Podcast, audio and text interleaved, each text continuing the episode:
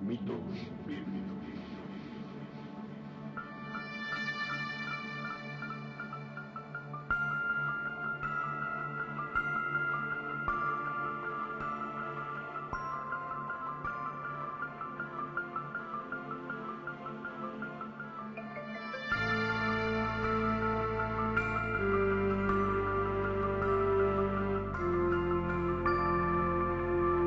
Podcast de análisis y crítica postmodernista de mitos difundidos por textos religiosos, presentado por Oscar Garrido.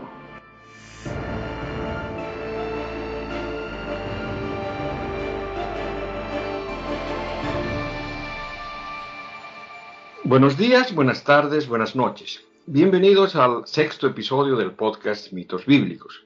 Yo soy Oscar Garrido, el presentador del podcast, aunque es posible que me conozcas como Kirkigan, el apodo que utilicé por mucho tiempo en Internet. Soy además el autor del libro La Biblia y otros mitos, un viaje al mundo del delirio. Y si estás en Guadalajara, México, lo puedes encontrar en estos días en la Feria del Libro a precios rebajados. Este episodio será muy diferente a los anteriores porque hablaremos exclusivamente de un tema mitológico, los ángeles. Y tenemos a un invitado, Juan Pablo Yari Garay. Y Juan Pablo se define a sí mismo de la siguiente manera. Hombre aquilatado, varón de gozos y dolores, artista de sí mismo, enamorado de la vida, creativo en extremo, poeta, conquistador, ingeniero de la vida, viejo niño, enamorado de Jesús, aprendiz de jardinero, músico innato, escritor por vocación, profeta y frenético, contemplativo en la acción. Eh, Juan Pablo es ingeniero en administración de empresas en el área de marketing, tiene estudios de filosofía y teología, emprendedor en negocios familiares, es docente del programa de ética, antropología y formación cristiana, autor de varios libros de motivación, autoayuda, psicoterapia, con un estilo más o menos New Age. El único que leí, sin embargo, fue su bestseller, ¿no? Desde el mirador de la mitad de mi vida, una historia de amor, que en realidad, eh, a mí me sorprendió mucho. Es una, más bien una autobiografía que, como les digo, me sorprendió mucho porque muestra una vida muy feliz, con altibajos, como, como todas las vidas, en la que supo vencer adversidades con ayuda de conceptos religiosos que son completamente ajenos a mi realidad bueno, Juan Pablo tiene además un canal de YouTube con mucho material de autoayuda en el que también habló sobre los ángeles, ¿no? Lo que originó que le invite para este episodio. Están también invitados a, visitarle en, ese canal. Eh, Juan Pablo, ¿puede saludar a la audiencia? Encantado. Muchas gracias. Muchas gracias por la invitación, Oscar Garrido, hermano de las letras, hermano de la palabra y mm, encantadísimo abierto de par en par, de corazón, para ti y para toda la gente que nos está escuchando en todo el mundo. Eh, este episodio, a diferencia de los otros, no estará dividido en segmentos, sino que más bien hemos quedado de acuerdo. Primero explicaré mi punto de vista sobre el tema, luego Juan Pablo dará su punto de vista y finalmente tendremos una conversación general, que tal vez sea eso la, parte interesante. bueno, el, el tema es complejo. Y debo explicar tanto a Juan Pablo como a la audiencia que yo me considero como un minimalista bíblico. Eso de minimalista eh, tiene que ver con el Antiguo Testamento, eh, del que me parece que la mayor parte de este no es histórico, sino más bien ficticio. Y eso tiene que ver mucho con la, la explicación que daré sobre el tema. ¿no? En realidad, los judíos, que eran un pueblo, eran un pueblo, ¿no? Y los israelitas eran otro pueblo. Y nunca tuvieron el reino unido, como cuenta el Antiguo Testamento.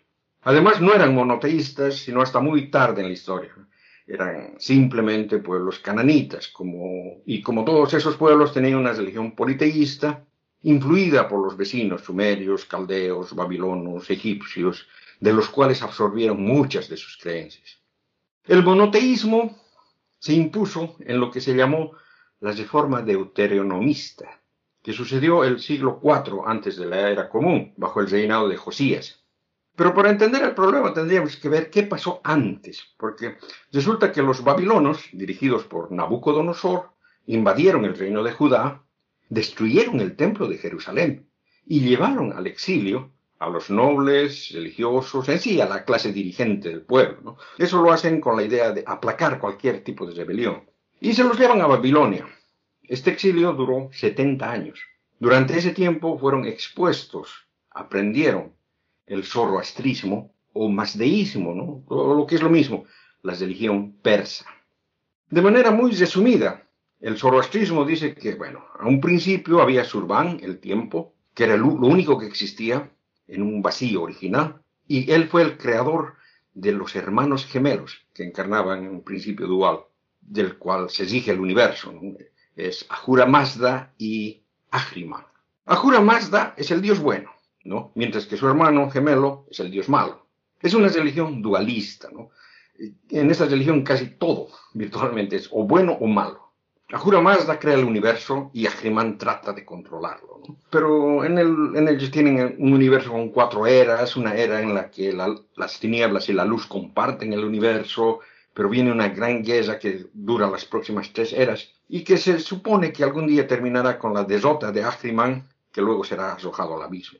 Y Ahura Mazda es un sabio cuyo conocimiento no posee límites, ¿no? Y como primera acción creó a seis espíritus, a su imagen y semejanza. Y estos son llamados los Amesha Spenta, que rodeaban su trono y le servían como mensajeros para relacionarse con espíritus inferiores y más tarde con los hombres.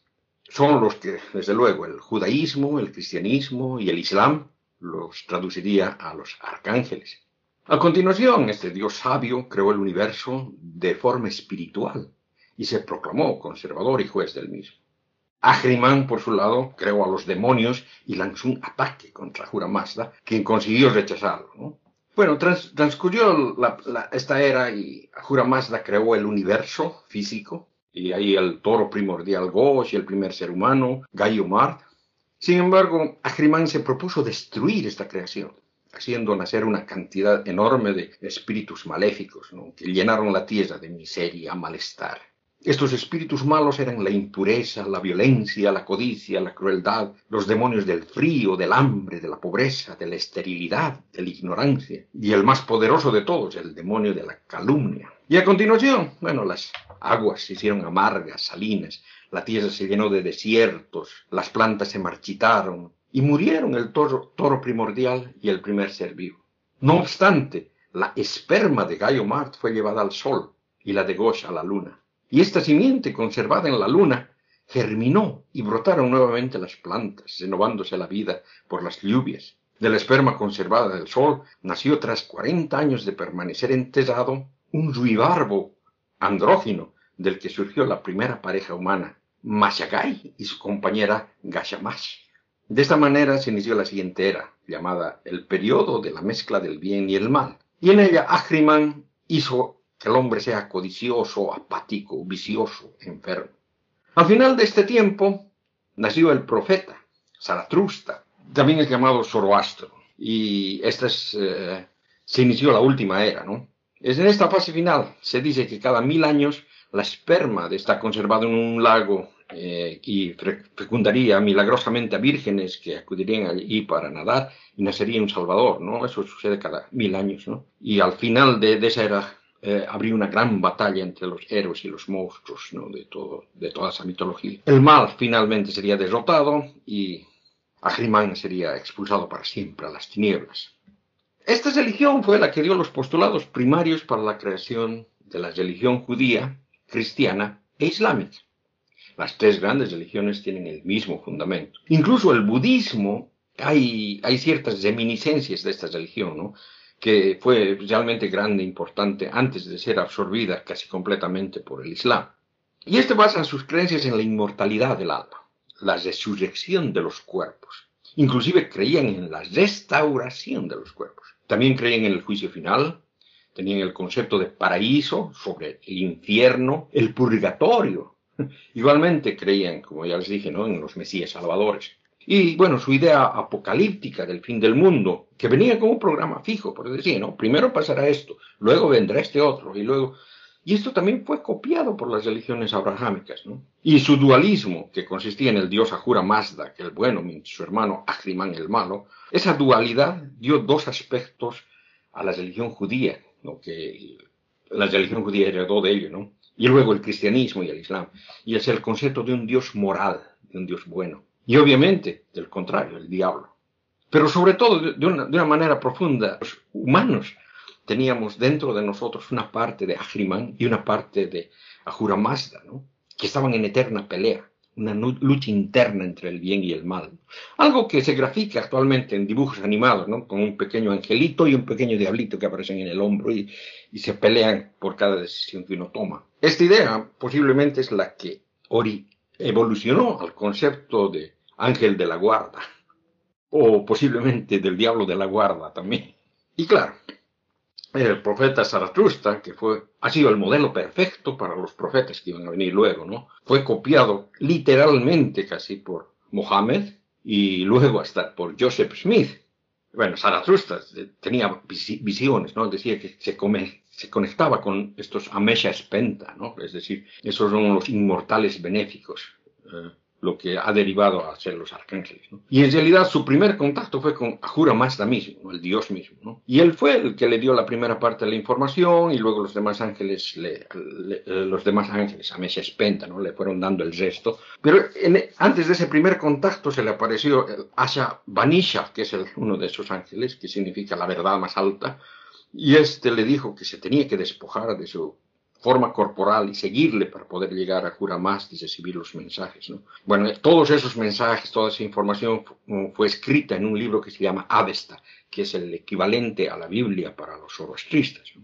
Lo curioso es que exactamente lo mismo le pasó a Mohammed, ¿no? que fue contactado por el arcángel Gabriel, que en árabe se dice Gibril o Gibrail, y lo mismo le pasó a Joseph Smith, ¿no? que se le apareció el ángel Moroni. Esa fue la primera visión y, des y después... Eh, se le aparecieron, mm, bueno, ese Ashamanisha que eh, hasta que le entregó, le, entregó el fuego, ¿no? Y es curioso porque hasta nuestros días, ahora en Irán, hay un templo mm, que se llama Ateskadesh en, en, una ciudad Yazd, donde arde una llama, claro, está protegida por una vitrina de cristal y ahora tiene, está con, ¿cómo se llama? Con gas, eh, con gas licuado, ¿no? Pero se supone que esa llama estaba encendida desde desde la época de Zaratustra y ardido ininterrumpidamente, ¿no? La gente dice de que en esa llama se encuentra la esencia de la luz de Ahura Mazda. Es un, es un lugar turístico muy bonito, me gustaría visitar algún, alguna vez. Los otros, los otros ángeles, ¿no? Y, bueno, tienen, tienen unos nombres, eh, unos nombres difíciles de pronunciar, pero cuyas traducciones mmm, son, digamos, la buena mente, el dominio deseable, la actitud sagrada, la piedad, la integridad, la inmortalidad. Le dieron diferentes consejos, ¿no? Por ejemplo, cómo cuidar el agua, cómo usarla para las para qué plantas, cómo vigilar las fronteras para protegerse, cómo usar los metales, cómo explotar las minas. Es decir, las cosas que se necesitan para vivir, ¿no? A los ángeles se les ha dado distintas categorías y eso fue originado también en el zoroastrismo, ¿no? Pero se ha cambiado de tal manera de que casi no se, no los puede reconocer, ¿no? Por ejemplo, se habla los querubines y los serafines, que seguramente les suena familiar. Estos vienen también del zoroastrismo, del masdeísmo, ¿no? Querubín viene de una palabra persa, ¿no? Que quiere, eh, keru, eh, es asirio, perdón, Keru, que, eh, y lo que representaban son unos cuadrúpedos que tenían cabeza humana, ¿no? En sí, sus cuerpos eran como si fuera de un león, una cabeza humana y unas alas de águila. Y estos personajes mitológicos se los usaba como guardianes y se ponían estatuas de estos en las puertas de los templos y de los palacios. Es eh, más o menos lo mismo que luego hizo la Iglesia Católica usando las gargolas ¿no? en las catedrales, ¿no? unos bichos feos cuya misión es asustar a los que quieran entrar a hacer daño al templo. Y eh, eso viene posiblemente de la creencia persa de esto del querubín o querubines en plural. ¿no? También los serafines, ¿no? Los serafines vienen de la palabra sharif, y sharif quiere decir quemar. Por eso los serafines se los representa como si tuvieran llamaradas, o al menos están agarrando una espada con llamaradas, ¿no? Porque sharif quiere decir quemar. Y los zoroastristas los representaban como serpientes con alas, que tenían un veneno que quemaba. O sea, que no, no, no se trataban de ángeles, no eran serpientes, eran eh, seres eh, mitológicos, ¿no? Bueno, Dentro de las clasificaciones que hacían para tenerlos un, poco en orden, se los, clasifica, mm, se los clasifica actualmente en dos sistemas. Uno eran los sistemas de los cielos y otro de las jerarquías. En los cielos hay siete cielos, o sea, siete niveles del cielo, y cada uno de ellos está dirigido por un ángel, un arcángel. Y en las jerarquías hay tres bloques, ¿no? Cada una de ellas hay tres coros, o sea, que son nueve, no son siete en, este, en esta otra, ¿no? Bueno, lo de los cielos es lo que llegó al judaísmo y al cristianismo y al islam. Pero, por ejemplo, en el libro de Enoch se habla de 10 cielos, no de 7. Y en el Zohar, que es eh, eh, judío, hablan de 390 cielos y 70.000 mundos. Y bueno, en realidad hay leyendas judías que hablan de 995 cielos y cada uno tenía su ángel. Sin embargo, oficialmente el judaísmo, el cristianismo y el islam adoptaron la idea de los siete cielos. Se dice que los siete cielos están suspendidos sobre la tierra, uno encima de otro en esferas concéntricas. Su construcción no es física, sino espiritual. Se puede concebir como estados de conciencia o como otros planos de existencia. Y cada uno de esos cielos tiene un ángel de jefe. ¿no? El primer cielo, por ejemplo, lo gobierna Gabriel, que es el que está más directamente relacionado a la tierra que protege la tierra. El primer cielo es una especie de cortina que oculta el firmamento y las estrellas durante el día, ¿no? Por la noche vienen ángeles que descorren la cortina para revelar la inmensidad del universo. Eh, en ese concepto el humano solo puede percibir parte del primer cielo, es decir, lo que es el universo. Los otros seis están ocultos a la vista. Pero según el patriarca Enoch, en este cielo es donde se guardan la nieve, el hielo, las nubes, el rocío. Y es aquí donde Enoch vio también a 200 ángeles que dice que exigen las estrellas. El segundo cielo tiene como gobernante a Rafael, y es donde está el sol, la luna, las estrellas y los planetas. Es en este segundo cielo donde se supone están aprisionados los ángeles caídos que pecaron contra el Creador, en áreas separadas especialmente para ellos. ¿no? En este cielo el patriarca Enoch vio a muchos de los pecadores encadenados esperando el juicio final. También es un área separada. En el segundo cielo están aprisionados los ángeles que tuvieron relaciones prohibidas con las mujeres, siendo azotados, diariamente por ese pecado. De acuerdo a la tradición musulmana, es aquí donde se encuentran también Jesús y Juan el Bautista. El tercer cielo está gobernado por Anael, eh, aunque en algunos textos dicen que es Baradiel, el tercer cielo es donde los ángeles producen, guardan grandes cantidades de maná, que es el alimento, el alimento celestial, ¿no? Pero este, en este corresponde también el jardín del Edén, ¿no? Con el árbol de la vida. Aunque en las regiones del norte de este cielo se encuentra el infierno. Y es un área que está repleta de monstruos de apariencia horrible, ¿no? Y ese hecho de que el infierno y el paraíso se encuentren lado a lado es algo que creían también los griegos y los antiguos hebreos, ¿no? Están lado a lado. Eh, y hay otro mito que dice que este Juan de Tarso visitó el tercer cielo, donde tuvo discusiones serias con los ángeles, ¿no? Pero eso lo, dejaremos para otro episodio. El cuarto cielo está regido por Sajaquiel, quien se dice, y se dice que aquí está la Jerusalén celestial, junto al templo y el altar de Dios, es donde se encontraba el árbol de la sabiduría. Y fue aquí en el cuarto cielo donde el profeta Mohammed se encontró con Idris, como se llama en árabe el patriarca Enoch. Es también aquí donde el sol y la luna viajan a través del, firmamento en carruajes, ¿no? de acuerdo a la tradición antigua. El regente del quinto cielo es Zadkiel. Es un, eh, en un área separada de este cielo se encuentran otros ángeles caídos, los vigilantes, ¿no? junto con su regente, que es Samael, en este quinto cielo también se encuentra el ángel de la venganza, y es en el quinto cielo donde coros angelicales cantan las alabanzas a Dios durante la noche y durante el día están silenciosos para que Dios pueda escuchar las alabanzas de Israel. El arcángel Gabriel gobierna el sexto cielo, y pero también gobernaba el primer cielo. Tiene doble trabajo, pobre, y hay que anotar esto para presentar la queja al sindicato de ángeles. En, este cielo es donde se guardan los infortunios de la humanidad, los huracanes, las plagas, los terremotos, los temblores de la tierra y otros fenómenos de la naturaleza reconocidos como de origen divino. Y es aquí donde habita el ángel guardián del cielo y la tierra, el cual está formado de nieve y fuego, bueno, según los musulmanes. Se dice que es en el sexto cielo una especie de academia donde los ángeles, ¿no? Parece que ahí van a estudiar astrología y aprendían todo lo necesario para a conocer a la humanidad. Y finalmente tenemos el séptimo cielo, que es regido, como era de esperar, por Miguel.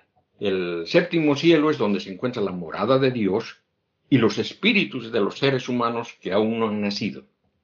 Y fue aquí, en el séptimo cielo, en el que el profeta Isaías escuchó a Dios, de Dios parte de sus profecías. La fuente principal de donde vienen los nombres de los príncipes de gentes, de los siete cielos y todo lo que les he relatado, es el tercer libro de Enoch.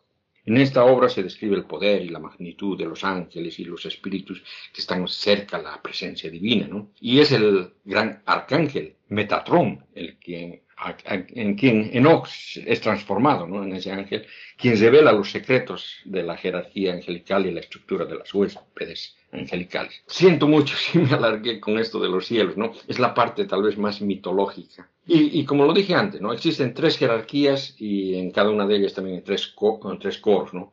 La primera jerarquía están los serafines, los querubines y los tronos. En la segunda, las dominaciones, las virtudes y las potestades y en la tercera los principados, los arcángeles y los ángeles. En el zoroastrismo, el mundo espiritual, era un poquito más complejo, ¿no? Porque aparte de esos seis ameses penta, habían 22 espíritus que velaban por la inocencia, la felicidad, la conservación del mundo, y actuaban de intérpretes de las plegarias de los hombres, ¿no? Y un número más poderoso, más numeroso de, espíritus que eran formados por los pensamientos e ideas de Ahura Mazda antes del inicio de la creación del mundo material. Y esos eran los buenos espíritus, ¿no?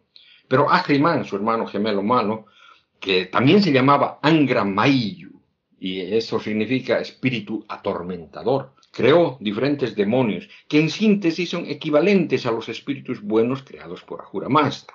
El zoroastrismo es una especie de equilibrio entre contrarios, ¿no? Es muy parecido a la idea del yin y el yang. Se supone que Ahriman frente a Ahura Mazda y Zoroastro decía que eran dos polos. La, la dinámica era la creación y la destrucción.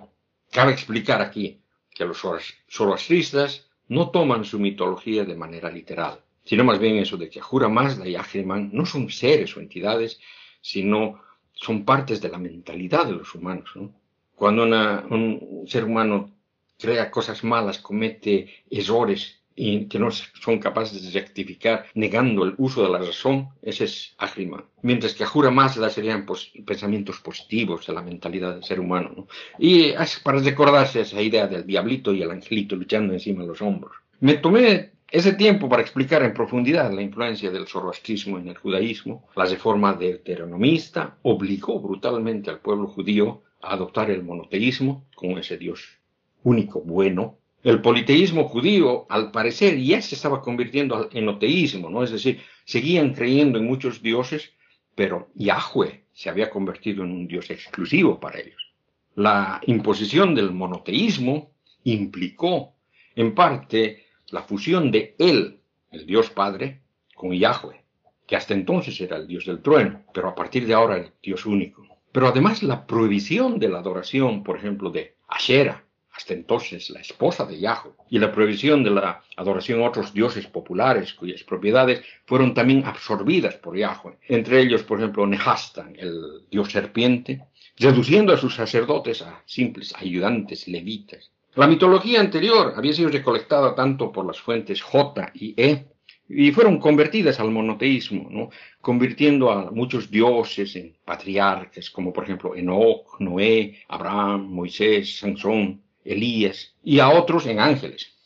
La fuente P, sacerdotal, ¿no? es de esa época, de la época de la diáspora en Babilonia y el retorno del exilio, y pusieron su liturgia y sus códigos legales sobre la mitología de J.I.E. La fuente D, deuteronomista, que son los que de verdad inventaron la historia, llamada historia deuteronomista, son los que en la práctica impusieron el monoteísmo. En realidad, si uno ve el Pentateuco y los libros de la historia deuteronomista, veremos que el enoteísmo no ha sido eliminado. Y es después, recién, a partir del profeta Isaías, donde empezamos a ver monoteísmo puro. Es por eso que la secta más grande del judaísmo a inicios de la era común era la de los fariseos. La palabra fariseo viene originalmente de Farsi, eso es persa. Sus oponentes, los saduceos, solo aceptaban el Pentateuco, no aceptaban la historia deuteronomista, aunque ya eran también monoteístas, claro. En realidad, los que trataron de mantener su antigua religión politeísta fueron sectas consideradas marginales, ¿no? como los esenios, grupos apocalípticos, como los que fueron los autores del libro de Enoch, que a pesar de querer mantener su religión original, se los ve fuertemente influidos por el zoroastrismo. Debo mencionar los esenios, los terapeutas de Alejandría, diversos grupos gnósticos, fueron los que a la larga produjeron el cristianismo. Y sectas del cristianismo primitivo, como los ebionitas, fueron los que a la larga evolucionaron al Islam. En realidad tenía que hablar sobre el origen de los ángeles, y si bien lo hice, lo puse tal vez en un contexto mayor, y claro, es que como aquí tenemos a, Juan Pablo, pienso que es él el que nos puede dar un pantallazo de lo que se cree en la actualidad de los ángeles, al menos dentro de, la creencia católica. Encantado. Eh, es em, luminoso escucharte, ¿eh? luminoso escucharte. Em, minimalista bíblico, me parece extraordinario porque mm, el empequeñecerse hace sabio al ser humano. Si yo me engrandezco y me supero de mí mismo y me creo Dios, entonces me puedo perder. Entonces te aplaudo por ser minimalista bíblico, porque yo no sabría definirme bíblicamente, primero. Segundo, creo que el empequeñecimiento humano es algo que el mundo necesita. Y una forma de empequeñecerse también es crecer en sabiduría, crecer en conocimiento. Em, si hay un Dios bueno y hay un Dios malo, em, me encanta el que el ser humano también se abra a tomar conciencia de lo que es la palabra misterio. ¿Ya? Yo creo que Oscar Garrido es un buscador, un pirquinero, un conquistador del misterio. Yo no lo puedo explicar, yo no lo puedo explicar. Yo escuchaba a Oscar y decía, ¿y por qué tengo fe? ¿Y por qué soy católico? O, primero, ¿por qué soy ser humano? Después soy cristiano y después católico. Porque alguien me convenció, porque estudié con los jesuitas, en el colegio, en la universidad, etcétera. Pero voy a rescatar algunas palabras del banquete que nos ha brindado Oscar y me remito a lo que me pregunta. Eh, me encanta la sabiduría porque es sencillez. La mezcla del bien y del mal es la tarea nuestra. Yo creo que eh, la obra de arte del ser humano es aprender y luego vivir el distinguir, aprender a discernir. Eh, yo siempre he sentido que religión o religare, volverse a atar, es felicidad. Ya sea el amor de tu vida, sea la amistad de tu vida, sea el encuentro con la vida, eh, religare es maravilloso. Volverse a atar, atar los cabos de nuestra nave eh, para que el viento nos lleve al lugar más extraordinario. Aquí comienzo eh, mi reflexión. Yo encuentro y considero que Dios es un extraordinarísimo, es un impresionante, es un originalísimo, originalísimo, creativo, sorprendente y enamorante. ¿Por qué? Porque en el fondo lo que Él hace entre todas las cosas que hace, que hizo y que seguirá haciendo, es que los ángeles, los arcángeles, todos estos personajes luminosos que no tienen cuerpo y por eso nos admiran, porque nosotros tenemos cuerpo y alma, ellos serían como alma nomás, serían espíritu, son representaciones de todos los aspectos distintos de Dios. Esos serían los arcángeles, los ángeles, los serafines, los querubines. Serían expresión de los aspectos distintos de Dios, que me parece una, una maravilla, porque en el fondo no podemos ver a Dios desde acá, pero sí lo podemos ir distinguiendo. Entonces, yo quiero resumir de esta manera. Simplemente porque Oscar ha dado una maestría de cada uno de ellos, pero yo me voy a ir por el interior de cada uno, ¿ok? De nosotros y de ellos. Hablamos de quién como Dios, hablamos de la fuerza de Dios, hablamos de la curación de Dios, hablamos de la representación de Dios. Hablamos de ser amigos de Dios. Entonces, aparentemente y cristalinamente, todos estos personajes luminosos que les podemos llamar ángel, arcángel, serafín, querubín, potestades, dominaciones, tronos, son palabra de Dios al final, ¿no es cierto? Justicia divina, misericordia, lo que tú estimes conveniente y lo que tú sientas. Por ejemplo, amor de Dios, misericordia de Dios, el león de Dios. Puede haber por ahí un ángel que se, se dedica a cuidar el altar de Dios, como un león. O el ayudante de Dios, la gracia de Dios. Entonces, es maravilloso recorrerte por el corazón, recorrerte tú. Tú puedes ser em, angelicalmente ser humano. O sea, a ver, si existe el cielo y existe la tierra, o existe la comunión de los santos, que es un tema que me encanta, yo digo, por algo estamos acá y por algo ellos están allá. Entonces, insisto que aquí hay algo muy democrático, porque Dios es muy democrático, no impone, no ejerce influencias, no te obliga, es liberación, es resurrección, como decía Oscar por ahí, esto del cuerpo, cuerpo y alma. Entonces, me parece extraordinario seguir contemplando que puede haber un ángel que es la belleza de Dios, otro ángel que es la gratuidad de Dios, otro que es la misericordia de Dios, el que guarda los tesoros de Dios, el que se sienta con Dios en el trono de Dios. O sea, Dios no es un Dios solo. Eso es lo, lo que yo considero importante decir en este encuentro con Oscar. Dios no es un Dios egoísta, Dios es un Dios eh, universal, abierto, loco, cuerdo, pero tan, tan concentrado en el ser humano, porque su obra máxima no es Lucifer, ni Satanás, ni el demonio, aunque fue, hasta que el demonio se pone celoso cuando ve a Dios crear a Oscar Garrido o crear a Juan Pablo Yarri o crearte a ti. Y ahí el demonio se enoja con Dios y le dice, ¿qué estás creando? Estoy creando el ser humano, pero ¿cómo si me dijiste que yo era lo más hermoso de tu creación? No, no, querido Lucifer, porque tengo tanto amor infinito que necesito crear al ser humano. Y a él no le gustó. No le gustó esto por egoísta, por vanaglorioso, por orgulloso, ¿no es cierto? Entonces por eso necesitamos la palabra cohermandad, ¿ok? Eso es la justicia de Dios, cohermandad.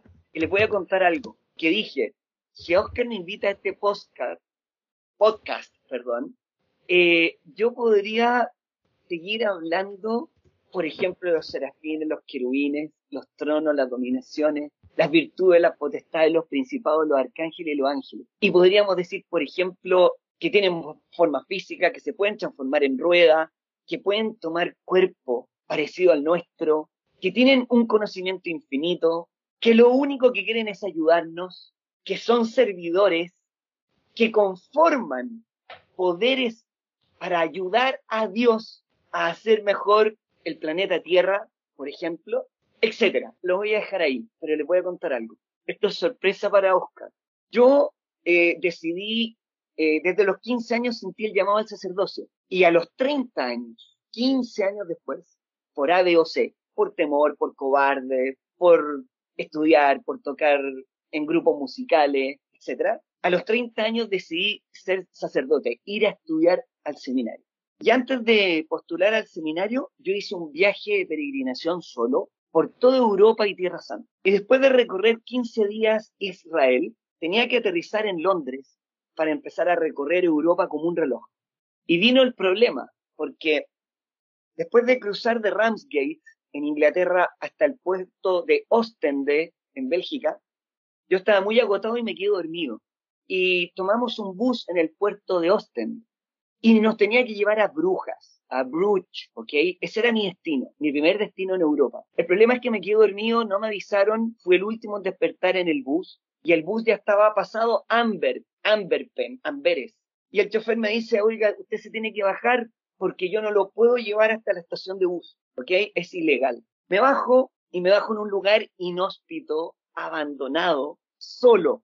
Y el problema es que empecé a desesperar. Empecé a perder la confianza, como Pedro en el agua, y empecé a llorar a mares y a rezar como nunca he rezado. Pedir ayuda, tenía mucho dinero en mi cuerpo porque era un, viaje de tres meses y medio. Y resultado, empiezo a gritar y dije, pero si grito me van a pillar.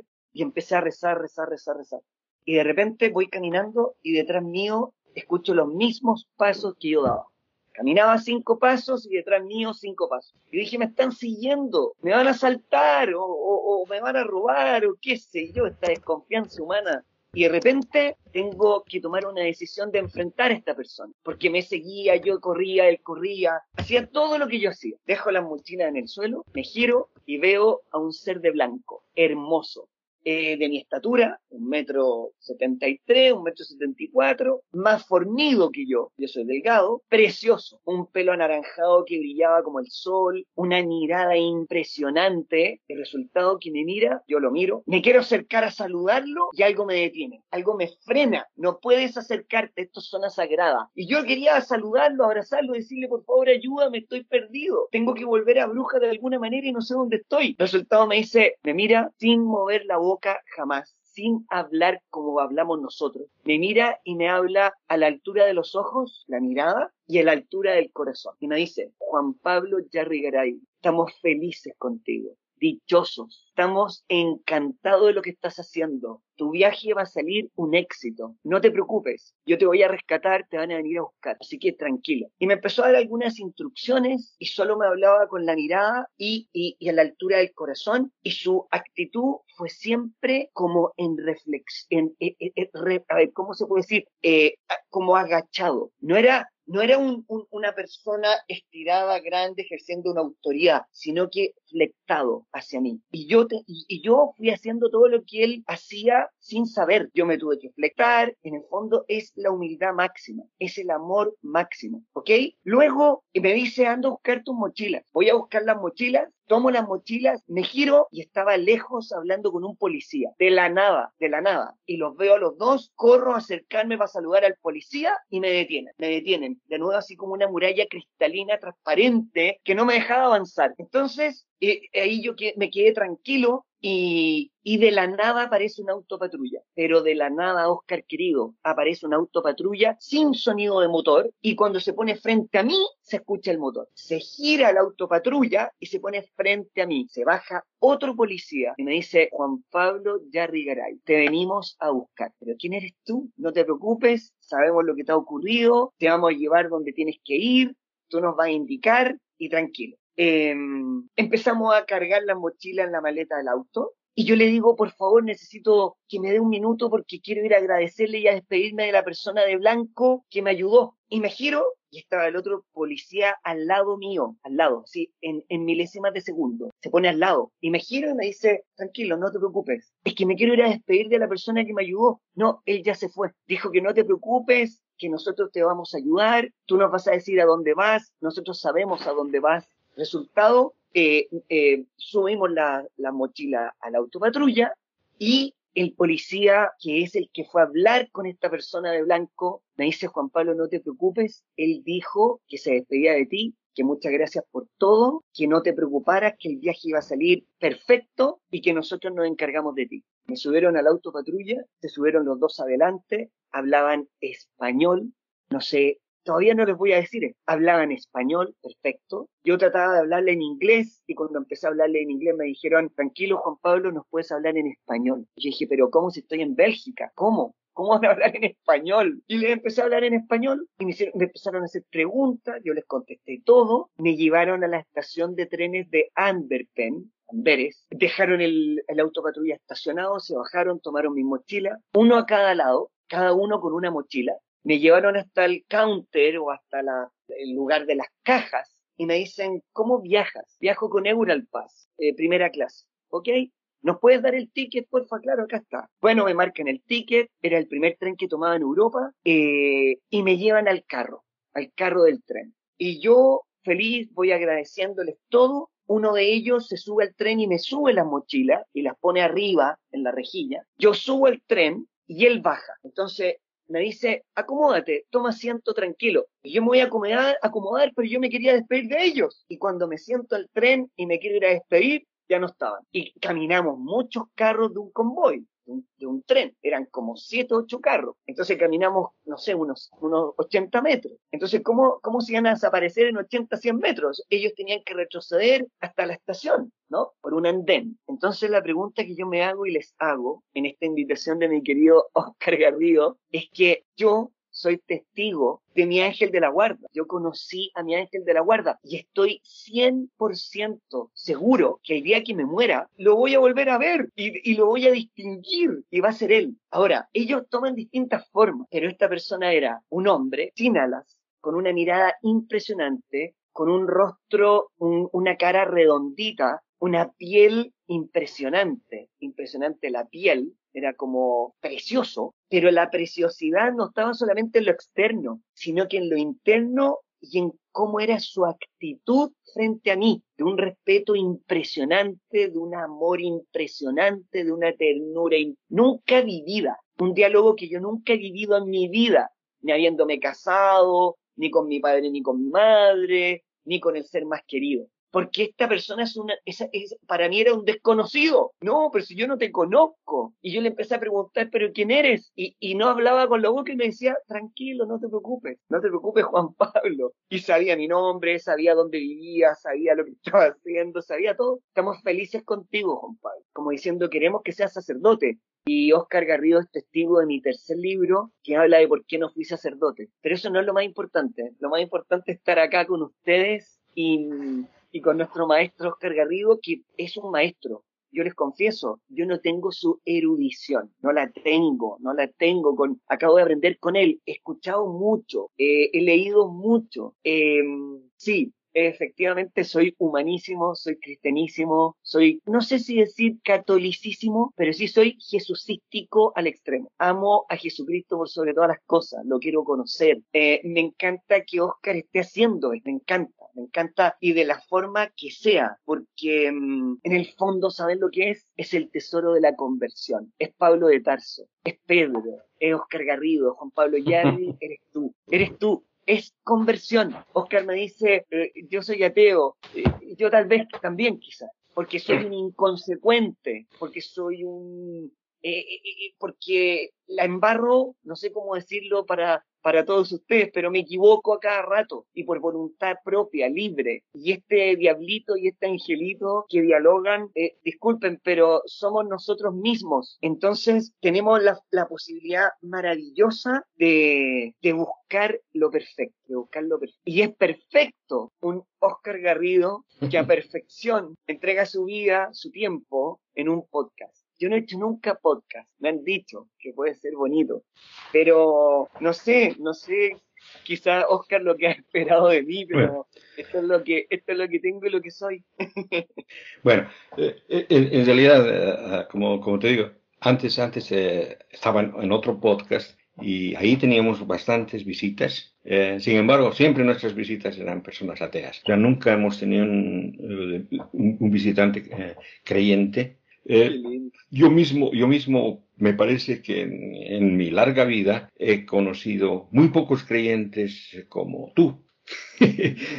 o sea que, bueno, y, bueno, te, quiero, te quiero hacer algunas, algunas cosas. ¿no? El, primero, aclarar, el minimalismo bíblico es en realidad una escuela eh, de, de, estudio bíblico, que son los que se llama también la escuela de Copenhague, porque los principales eh, están ahí, aunque incluso hay israelitas que están dentro de, esta escuela, son los que dicen de que la mayor parte de la Biblia es mitología. O sea, la historia de deuteronomista no, no existe. Es decir, en la historia, la historia como está contada en la Biblia, no tiene, no tiene, ¿cómo se dice? No tiene el equivalente en cuanto a arqueología. O sea, si, si uno cava y cava y, han cavado y han cavado y tienen no encuentran los restos de las cosas que, que, se cuentan en la Biblia y encuentran restos de otras cosas que no se cuentan en la Biblia. Entonces, no está de acuerdo. Es por eso de que piensan, la mayor parte de la, mayor parte de la, de la historia bíblica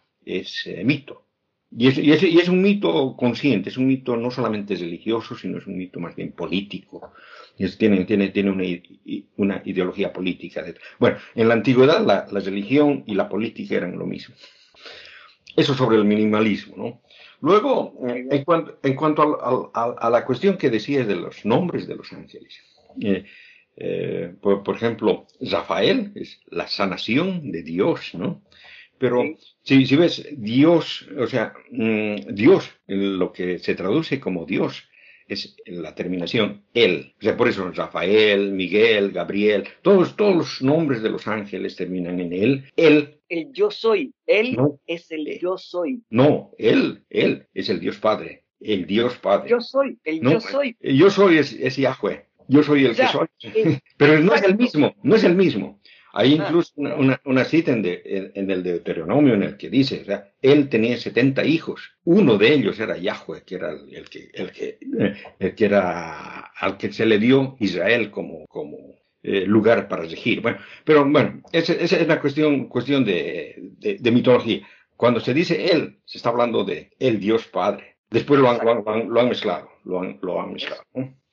Luego, luego dices una cosa, que los ángeles, que los ángeles son espirituales, una cosa que, he encontrado mucho, que, que, se dice mucho en muchos lugares. Sin embargo, sin embargo, entonces no coincide con la idea de los vigilantes. Eh, mm, bueno, los, los, los, vigilantes son los, sí, o sea, se supone que eran ángeles que fueron mandados a la tierra uh, para enseñar a, la, a, a, las, a las personas, ¿no? O sea, que esos existen en, todas las culturas. Eh, eh, ha, ha, habido, digamos, gente que ha, ha, ido y les ha enseñado agricultura y qué sé yo.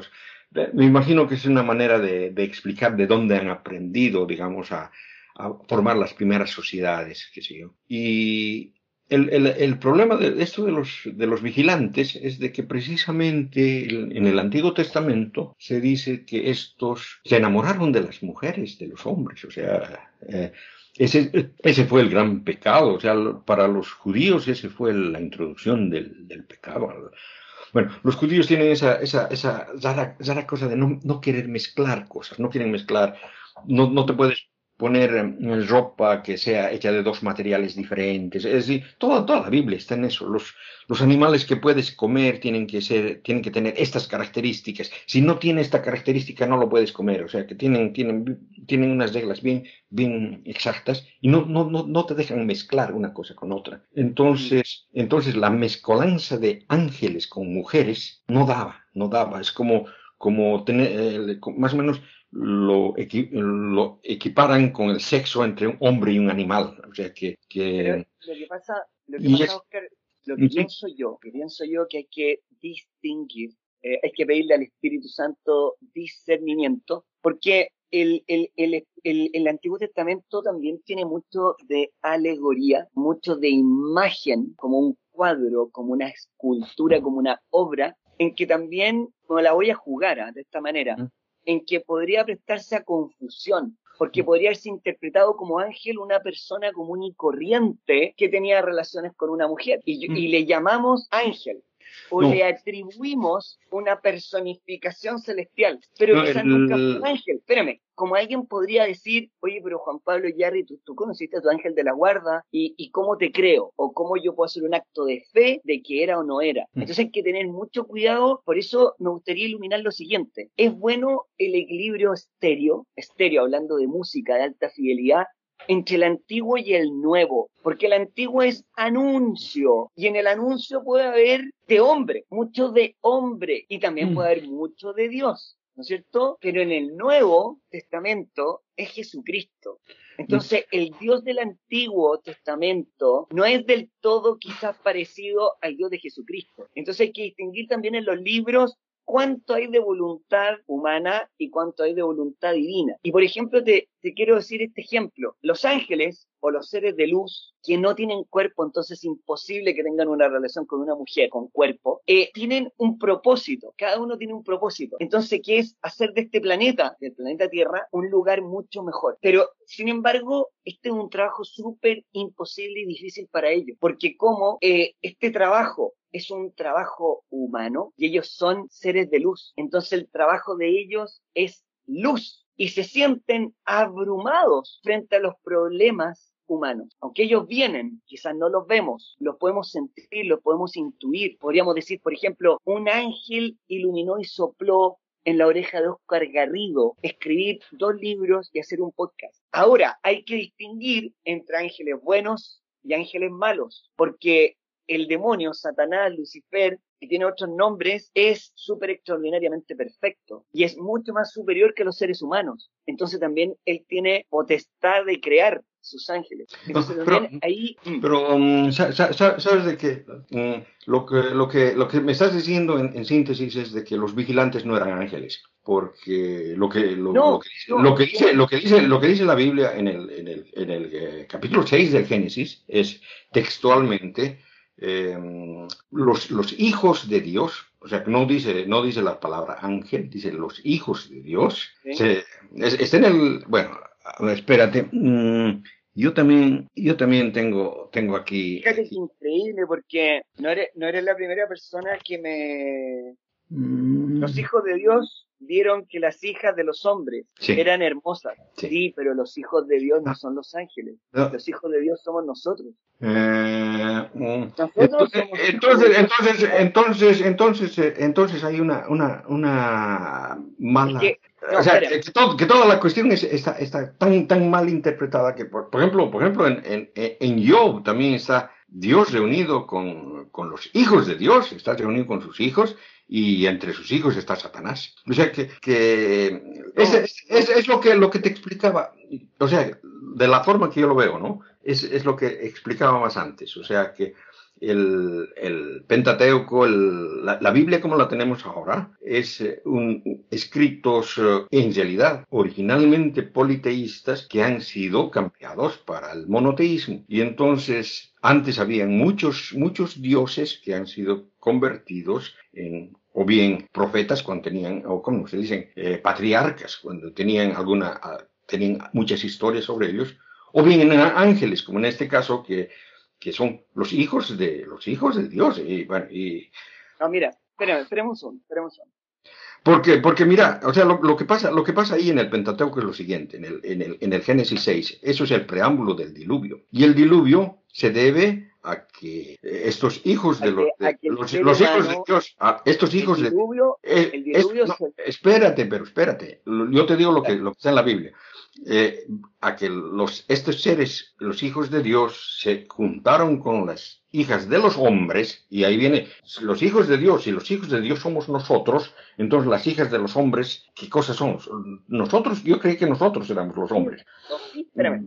Por eso, vieron los hijos de Dios que las hijas de los hombres mm, les venían bien y las tomaron por mujeres y las preferían entre todas ellas, ¿no? Es que y, luego, y luego dos, dos, dos versos más abajo hablan de otra cosa, los nefelín. Los, los nefelín existían en la tierra por aquel entonces y también después, cuando los hijos de Dios se unían a las hijas de los hombres y ellas daban hijos y estos fueron los héroes de la antigüedad, hombres famosos.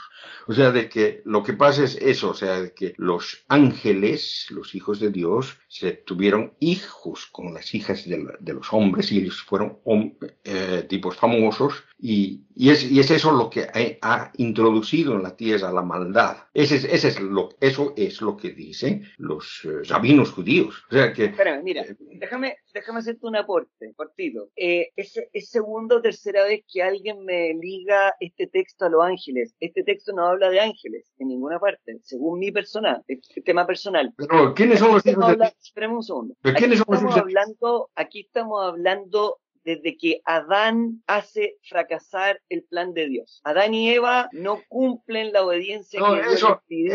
Eso, es, generaciones antes, generaciones antes. No, o sea, Noé, Noé, Noé es nieto de Enoch. Enoch era nieto de Adán, o sea, son seis generaciones. Déjame terminar. La obra de la redención es una, la obra, el proyecto de salvación de Dios es uno. Y los hitos de la historia de la salvación comienzan con Adán hace fracasar el plan divino de la salvación y los hombres se apartan de Dios. Porque los seres humanos se apartan de Dios, Dios destruye con el diluvio universal. Porque el ser humano se sigue apartando de Dios hasta hoy y Dios ha sido muy benevolente porque no nos ha mandado, no nos ha mandado otro diluvio mm. y rescata a Noé para salvar las nuevas generaciones. Génesis capítulo 6. Espérame un segundo, mira, dice, cuando los hombres empezaron a multiplicarse, los hombres somos nosotros, las primeras generaciones de los hombres mm. somos nosotros, los seres humanos, empezaron a multiplicarse en la tierra y les nacieron los hijos y las hijas, nosotros, mis papás y yo, yo no tengo hijos. Los hijos de Dios, nosotros, vieron que las hijas de los hombres eran hermosas. No tiene nada de malo. Momento. Los hijos, los hijos no de... nada de malo. ¿Por qué son los hijos de Dios y las hijas de los hombres? ¿Cuál es la diferencia? Porque, porque,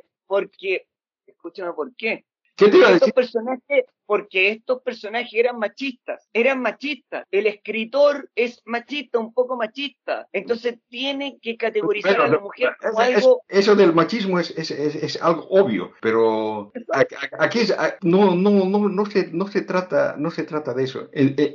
O sea, ojo, de que, de que los, los, Nefelín, los, los Nefelín, el, el, la, la, traducción, o sea, Nefilim, ¿no es cierto? La traducción exacta de Nefilim eh, es gigante. O sea que en otros, en otros lugares de la misma Biblia, estamos usando la misma Biblia, por cierto, en otros lugares de la misma Biblia, eh, en, donde dice la palabra está nefilim, lo traducen a gigantes, ¿no? Y entonces, entonces eh, esa, esa, esa, esa, idea de que los hijos de, tuvieron con las hijas eh, gigantes es, es, lo, lo, lo, que te digo. Es, no te compliquen, mira, me lo, me lo acaban de soplar. Los hijos de Dios somos todos, somos todos. Los hijos de Dios somos de Adán y Eva para adelante, todos. ¿Por qué las hijas de los hombres? Porque la mujer nació de la costilla del Adán. Es, es, es, un, es un toque mm. adanesco. Yo lo traduzco así. Los hijos de Dios vieron que las hijas de los hombres. Mm. Claro,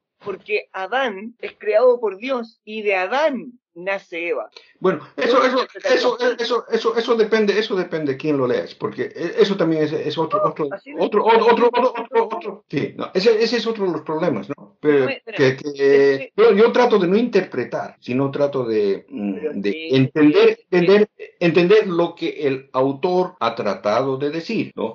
Y, y, el, y el autor, y el autor aquí está, está hablando de de seres, eh, seres eh, eh, espirituales, ángeles, porque, porque son, e, son ellos, pero toditito el libro de Enoch trata de esto. Toditito el libro de Enoch trata de eso, de los ángeles caídos, los que se metieron con las mujeres y, y tuvieron los nefilins, los causantes del diluvio universal. Incluso... Los causantes, los causantes del diluvio universal no son ángeles, son seres humanos, no son ángeles. Ni los malos ni los son el, el, asunto de este hombre estos, descendiente estos, de la Estos vigilantes tenían como, como misión enseñar a los hombres, enseñar cosas a los hombres, enseñar agricultura, creo. El problema, el problema es de que cuando se casaron con, con las mujeres, les enseñaron cosas que se supone que eran prohibidas para que los hombres sepan. Les enseñaron, por ejemplo, el arte de la guerra y todas estas cosas. Eso, es, eso que te estoy diciendo, es lo que dice el, libro de Enoch. No, no, son, no, son, no son cosas que yo me estoy inventando, digamos. Es, parte, ¿El libro de Enoch está en la Biblia? Sí, si, si, le vas a preguntar eso a un eh, ortodoxo copto, va a decir sí. Los ortodoxos coptos lo tienen en su Biblia. O sea, de que... Eh, si me preguntas te va a decir no. Pero bueno. Regalo. Mira, el, el relato del diluvio es la sección central y más amplia de la historia de los orígenes. Posee numerosas semejanzas con el mito babilónico de Gilgamesh y trata de ofrecer una explicación religiosa a una gran catástrofe natural. Tras el fracaso inicial, el proyecto del proyecto creador de Dios, Dios decide exterminar su obra con un castigo ejemplar. Es la anticreación, la vuelta del cosmos al caos de las aguas. Sin embargo, con Noé y su familia se salvará un resto que hará posible un nuevo comienzo. Mira, o sea, de que eh, no, no, no he querido hablar mucho de eso, pero sí, en, realidad eh, la, historia del diluvio viene, es una copia directa de Gilgamesh, es copia, copia, copia. Eh, pero mm, el asunto, el, asunto, el, asunto de Gilgamesh es, es otra cosa, ¿no? El, problema ahí es de que, bueno, los, los, dioses crean a los hombres como esclavos. O sea que eh, habían muchos dioses que, los dioses menores, que tenían mucho trabajo en, en, el jardín donde eh, y entonces, para tener gente que, les, eh, que se los haga ese trabajo pesado, crean a, hombres, ¿no?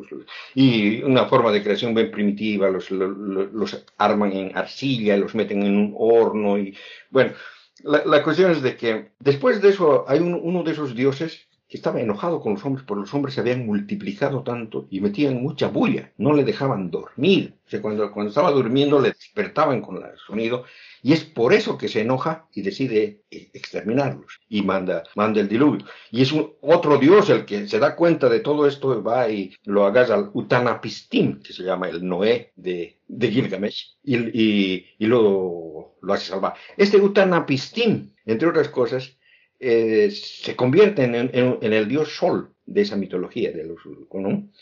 y, en, la cuestión de la Biblia es una, parte que está mal, porque en realidad no es Noé, sino tendría que haber sido Enoch. Eh, porque Noé lo que se supone que tendría que haber hecho es inventar el vino. Y lo hace después del diluvio. Pero es que, digamos, eh, cuando han escrito, escrito y, y, demás cosas se han mezclado, porque la palabra Noé, en, en hebreo antiguo no existen las vocales, solamente son consonantes. Y, y entonces... Y, entonces, y entonces Noé y Enoch se, escriben exactamente igual, es la N y la CH. son, son, lo mismo, o sea, de que, que han, habido un montón de... Bueno, pero lo, dejamos eso ahí. En cuando, cuando has hablado, has dicho dos cosas que me han llamado muchísimo la atención porque yo creo que es una mala interpretación completa. Una es que dijiste que Dios es democrático. Y yo digo, ¿cuál Dios es democrático? Yo que sepa, ninguno de los dioses nunca ha organizado alguna elección. O sea, no lo hemos elegido. No hay, no hay, no hay una cuestión de preguntar a la gente. O sea, Dios es un monárquico, es un tirano, un, un, tipo que su voluntad se cumple y ya. No es, no es democrático. O sea, que cuando dijiste Dios es democrático, a mí me pareció, no, no, no, no, ¿no?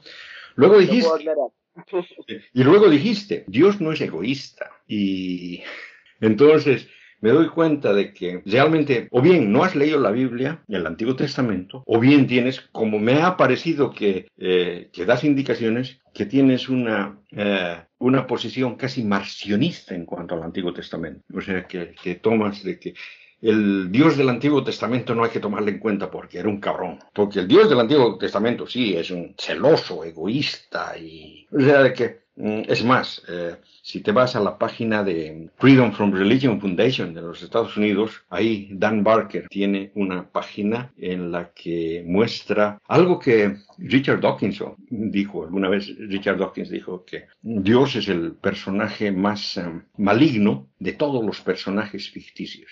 ¿no? Y entonces, eh, de eso hay, hay una cantidad de citas bíblicas en las que Dios ordena cosas que son realmente terribles, ¿no? Desde asesinar. El Antiguo Testamento.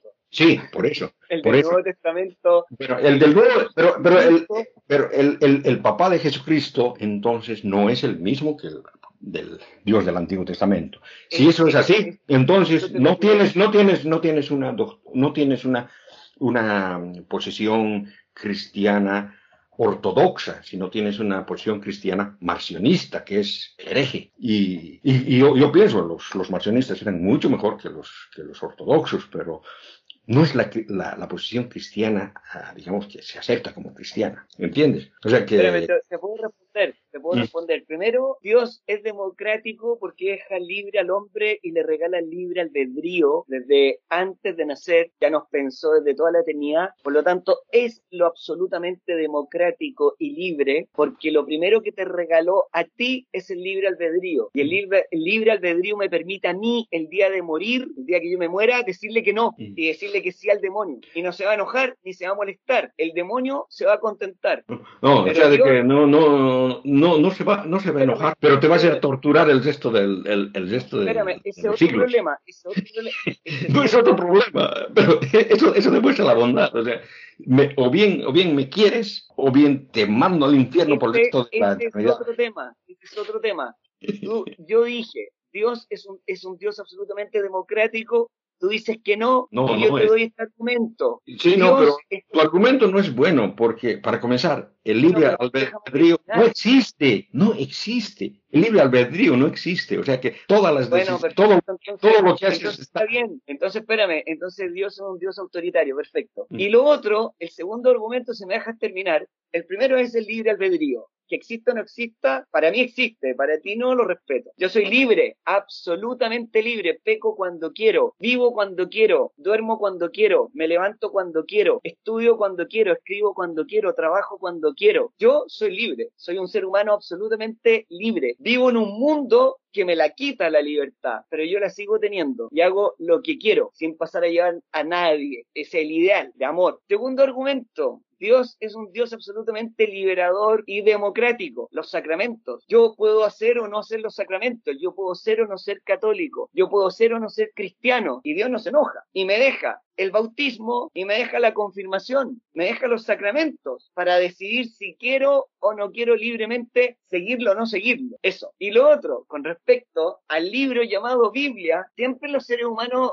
tenemos un problema entre el antiguo y lo, entre lo antiguo y lo nuevo. Para mí lo antiguo es tan joya como lo nuevo. Pero este libro, que es un libro muy especial, la Biblia, no es un, no es un libro para compararlo, para comparar entre lo nuevo y lo antiguo, sino que simplemente, primero, tenemos que definirnos si somos o no somos cristianos. Porque si yo no soy cristiano, yo puedo ser, por ejemplo, no sé, puedo simplemente quedarme en lo antiguo, ¿ya? En ese Dios que es el Dios del pueblo de Israel, es el Dios de la historia de, Israel. Y por eso Dios, después de que el hombre no entiende nada, envía a su hijo y en su hijo vence al demonio, vence a la muerte, resucita y de ahí nos regala, la, nos devuelve en el fondo este regalo de volver a la vida eterna o de volver a, los brazos del Creador porque simplemente esta vida es un regalo, esta vida es un paso. Nacemos, morimos. Lo que hagamos entre medio del nacimiento y de la muerte es el regalo que Dios nos dio, creyentes, no creyentes, lo que tú quieras, ¿ok?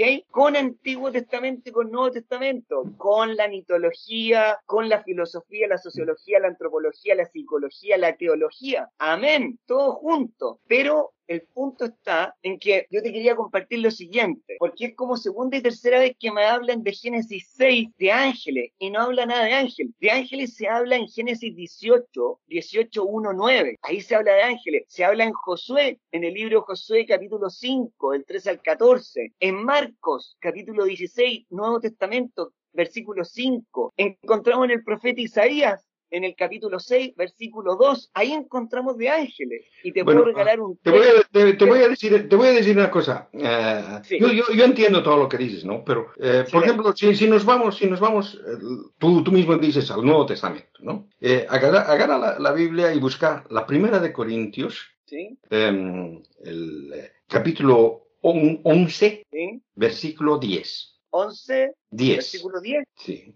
Ya, pero eh, partamos desde el inicio. La asamblea litúrgica. Bueno, eh, en, realidad, en realidad lo, lo que, lo que, lo, lo, si lo tomo, ese, ese, versículo es por, por, la mención que tiene a los ángeles y, y, tiene que ver con lo que, con lo que estamos hablando, ¿no? Dice. Espérate, repíteme, repíteme de nuevo. 1 Corintios 11.10. Ya, pero yo, como un buen filósofo y teólogo, no puedo leer el versículo si no veo de antes. Bueno, bueno, bueno, léelo de antes, sí, no hay problema. Porque si no, no sí, vamos a yo, yo, yo, yo, entiendo, yo, te entiendo eso, porque exactamente lo mismo me pasó ya. La asamblea litúrgica es el velo de las mujeres. Sí. Los felicito porque se acuerdan siempre de mí y conservan las tradiciones tal cual se las he transmitido, dice Pablo. Quiero, sin embargo, que sepan que mm, la cabeza de todo varón es Cristo, como la cabeza de la mujer es el varón. Aquí, claro, aquí ya no va a haber problemas porque hay machismo y hay de todo. Ya, Pero ya, está sí. bonito. No, no, bonito. pero seguí, seguí. Déjame leer el, déjame leer el 11. Entonces, por tanto, si una mujer no se cubre la cabeza, bueno, yo no estoy muy de acuerdo con eso, em, que se corte el pelo, pero si, si estos personajes eran machistas, po. Sí, hay no, pero- machismo. La Biblia hay mucho machismo. Por lo demás, Parece, parece que no tenemos la misma versión. Espérate. Mm, eh, ¿Dónde estamos? No, pero lo, lo que yo tengo, eh, ese versículo acá, ¿no? Lo, lo- espérate. He aquí que se debe llevar, que, que debe llevar la mujer sobre la cabeza una señal de sujeción por razón de los ángeles. espérame, ¿qué, ¿qué traducción de Biblia lees tú? ¿Nácar Colunga? Eh, No, eh, estoy la, la, la Biblia de Jerusalén, pero espérate. Ah, por- extraordinaria. po. Esa es la mejor traducción. Espérame, la saco al tiro. La tengo más arriba de lo que estoy. Ya, la Jerusalén eh, es una Biblia teológica de estudio que para leerla hay que estar, perdón, para leerla hay que estar muy... No, mira, no, o sea, o sea, te, te voy a ser sincero, o sea, de que yo tengo, yo tengo, Ahí está. yo- ya, sí, yo me tengo, yo me tengo un, un, ¿cómo se dice? Un programa que yo me he hecho, en el Perfecto. cual, en el, en el cual puedo browsar, browsear simultáneamente tres Biblias. Y una es la, la Biblia de Jerusalén, Eso es lo mejor la, la otra es, la otra es la, la, Reina Valera, que es protestante, evangélica. y, y- y- y- la otra es la, la, la Biblia de los eh, testigos de Jehová. Generalmente cuando veo algo muy, cuando veo algo muy controlo con, controlo con las otras y voy a controlar también el, el original griego, ¿no? Porque eso es lo importante Sí, también. déjame, déjame compartirte lo siguiente. Eh, por eh, Jerusalén, por Mm. lo demás, ni la mujer sin el varón, ni el varón sin la mujer. Mira esa frase Mm. Espectacular. En el Señor. Ese No. dice el versículo No, 11. es la- el versículo 10, el versículo 10 es el Ah, capítulo. perdón, perdón, perdón, disculpa, eh, disculpa, disculpa. He ahí por qué debe llevar la mujer sobre la cabeza una señal de sujeción, por razón de los ángeles. Exacto. ¿Ya? Eso no tiene nada de malo. Veamos, leamos No, ahora. el, el- el asunto, el asunto es ese. Mira, mira. O sea, yo, yo no, lo estoy, no estoy haciendo ningún tipo de, de interpretación, sino que lo dice acá. El, el, el asunto es de que los ángeles, a los ángeles les gustan las mujeres, sobre todo si tienen, sobre todo si tienen ese cabello tan sexual. ¿No? Entonces, entonces es por eso que las mujeres, cuando están rezando, cuando están orando, cuando están profetizando, tienen que poner el velo para no tentar a los ángeles. Eh, porque eh, cuando ellos, cuando ellos están rezando, se abren al mundo espiritual y entonces pueden venir los ángeles. Y los ángeles, ya sabes, tuvieron los nefelines y todo eso. O sea, esta gente pensaba de esa manera. Es, es por eso, es por eso de que, digamos, tengo. Yo, yo entiendo de que tú puedes tener interpretaciones, digamos, más, más espirituales, pero lo que yo trato de entender es cómo, qué es lo que el autor ha tratado de decir con esto y qué es lo que el, los... Porque eso de los autores también, por ejemplo, tú dices automáticamente, es eh, una carta escrita por Pablo. Pablo dice aquí, de las 13 c- cartas de Pablo, hay siete que la mayor parte de los, de los eh, académicos dicen que son auténticas. Y esta es una de ellas, ¿no? Son Romanos, Primera Corintios, Segunda Corintios, Gálatas, Filipenses, Primera Tesalonicenses y Filemón. Son las, las siete llamadas auténticas. Porque son, son las que claramente han sido escritas el siglo I, porque hablan de problemas que tenían en el siglo I. Las otras son, son posteriores y, y tienen Muy bien, eso me gusta. pero, Claro, pero- son problemas pero eh, el, asunto es de que se han hecho análisis textuales y si comparas, eh, digamos, comparas romanos con corintios, vas a encontrar que no son, no son escritos por la misma persona, no es el mismo autor. O sea que, que por eso yo dudo completamente de, la, de que la autoría haya sido de una sola persona, de un tal Pablo, de tu tocayo Es Pablo. que, es que, es que Pero- la, Biblia, es la el Nuevo Testamento, la Biblia y las cartas de San Pablo no son escritas por una persona, son escritas por comunidades, por grupos, por gente revelada, gente inspirada. eh, La mayor, la el único libro, el único libro que tiene una pura autoría es Apocalipsis, que lo escribió Juan solo, pero ni los evangelios están escritos Eh, solamente por Mateo, Marcos, el, el, Juan que escribió, que escribió el Apocalipsis no era el Juan apóstol. El mismo. No, no el, era. No, el no. Mismo, el mismo. El que escribió el Evangelio de Juan es el, el mismo autor del Apocalipsis el que ha escrito, el, no, mira, el que ha escrito el Apocalipsis, para comenzar, em, mm, tiene, tiene tendencias eh, pro-judías, o sea, de que habla de, por ejemplo, de, la, los, de los doce, o sea, que, que habla de la cuestión de, las doce tribus, las, o sea, se separa por las doce tribus y qué sé yo, tiene, tiene mucha tendencia pro-judía. El autor del Evangelio de Juan es muy posterior, y el autor, el Evangelio de Juan es gnóstico, el Evangelio de Juan comienza con una frase que está directamente copiada de, ¿cómo se llama este? Filón de Alejandría, ¿no? O sea, de que tiene, tiene, digamos, la, la cristología más avanzada el, autor del Apocalipsis eh, es muy anterior, o sea, que, que, no, tiene, no tiene ninguna cristología. O sea, en, eh, eh, en el Apocalipsis el, el, Cristo es casi como un ángel que se le presenta revelando, mientras que en el Evangelio Cristo, o sea, Dios, Jesús es mm, Dios mismo, es la palabra de Dios, o sea, es, ha existido desde un principio. O sea, tienen, tienen unas cristologías diferentes. Es, no es la misma. Espérame, hay un tema, hay, dos temas que te quiero compartir.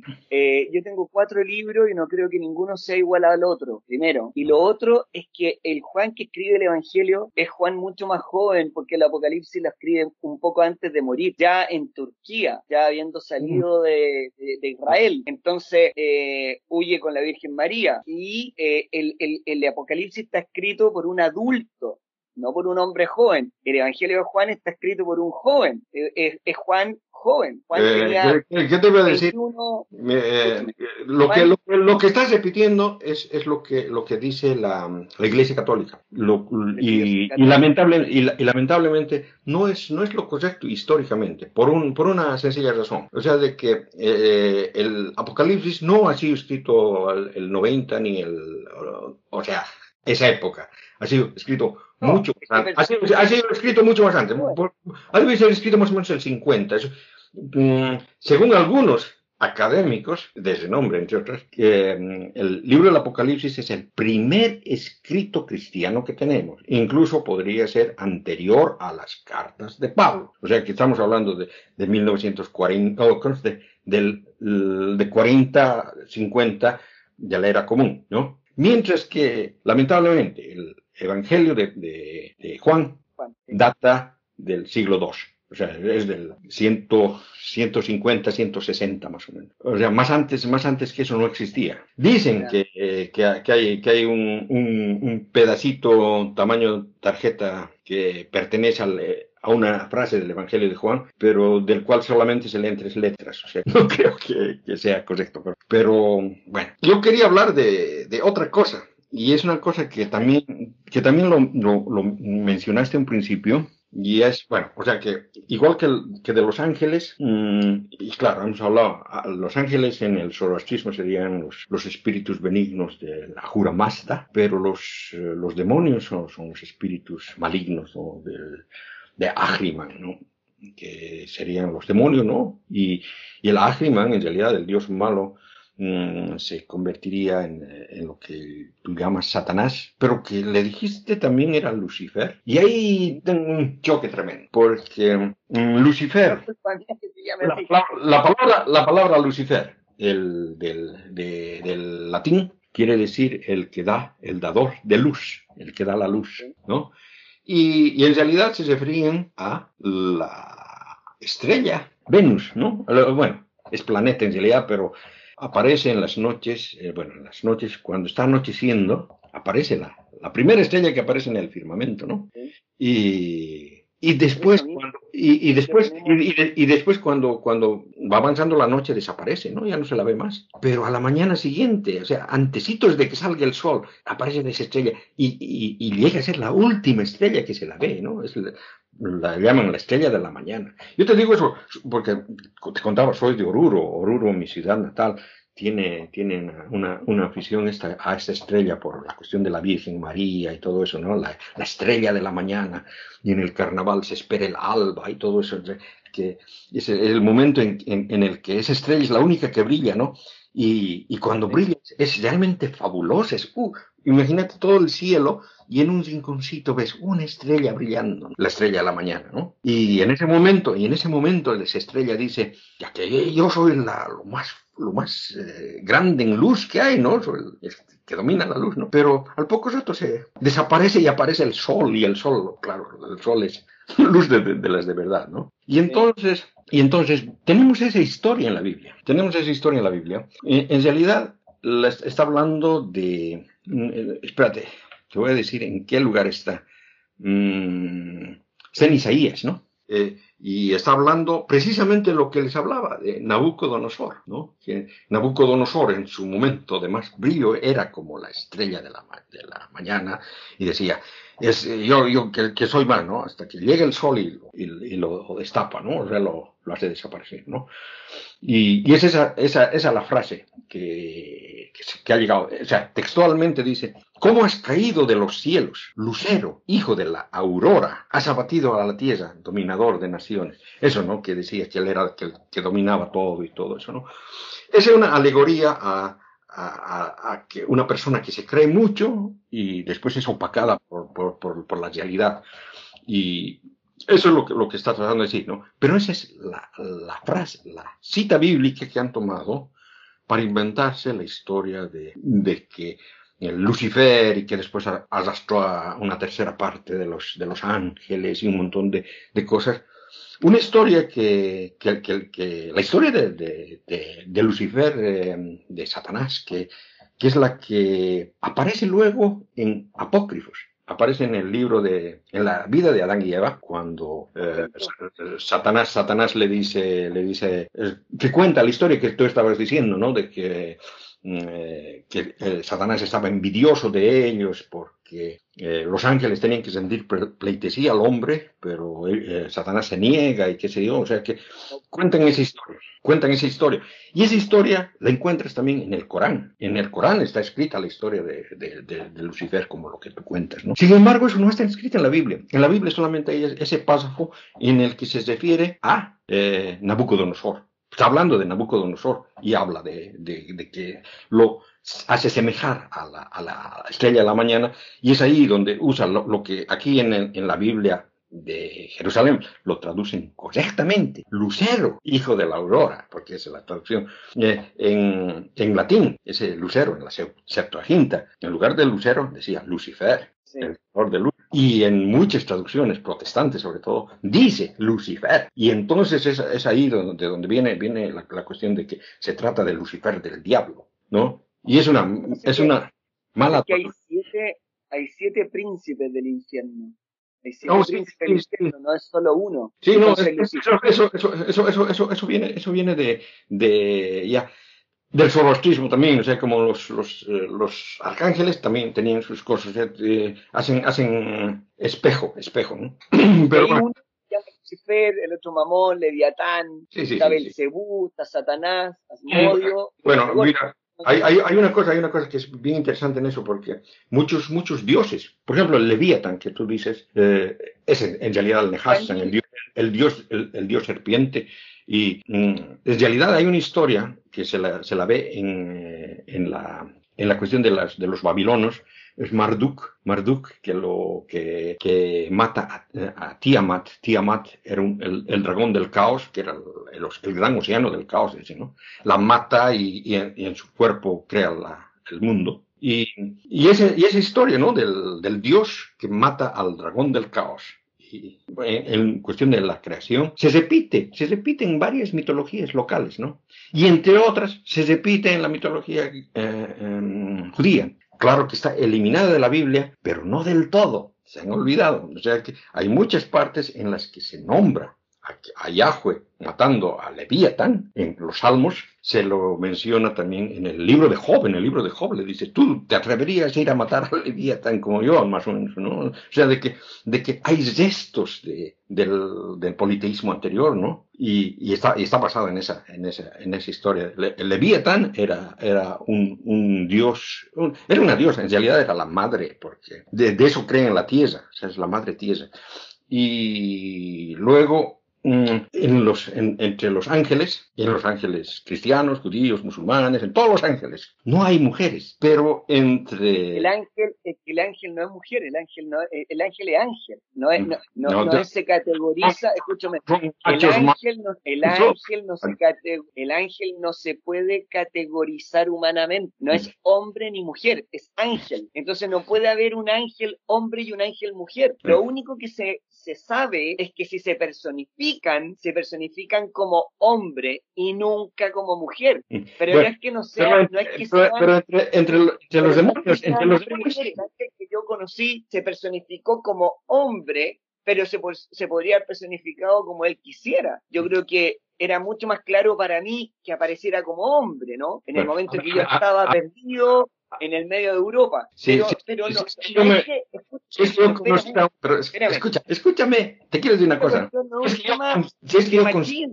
Si es que yo consiguiera a tomar contacto con mi ángel, me gustaría que fuera una mujer. Porque si fuera un hombre no le hago caso. Yo, yo por, lo, por lo general tengo mucho respeto a las mujeres. O sea que si una mujer me, me dice, haz esto, haz este otro, tengo más confianza para, en hacerle caso que a un hombre. Y eso porque las mujeres son más inteligentes en realidad. Bueno, pero ese es mi... Por eso, por eso también la mujer quedó, la mujer quedó reivindicada en la única mujer creada a imagen y semejanza de Dios sin pecado concebido que es la Virgen María, Madre de Jesús Cristo. Entonces, ¿qué necesitamos? ¿Un ángel o dos ángeles que se parezcan a una mujer? Si lo mejor que tienen las mujeres es la única mujer concebida sin pecado concebido. Después de Eva, eh, de Eva que se lo farrió por torpe, se lo farrió, igual que Adán, y nos heredaron todo el problemón a nosotros, pero la Virgen, yo, yo no me preocuparía. No, mira, pero mira, eh, Lilith, la conoces a Lilith, sabes quién es Lilith. O sea que, bueno, la mencionan eh, un par de veces, dos veces en la Biblia. Eh,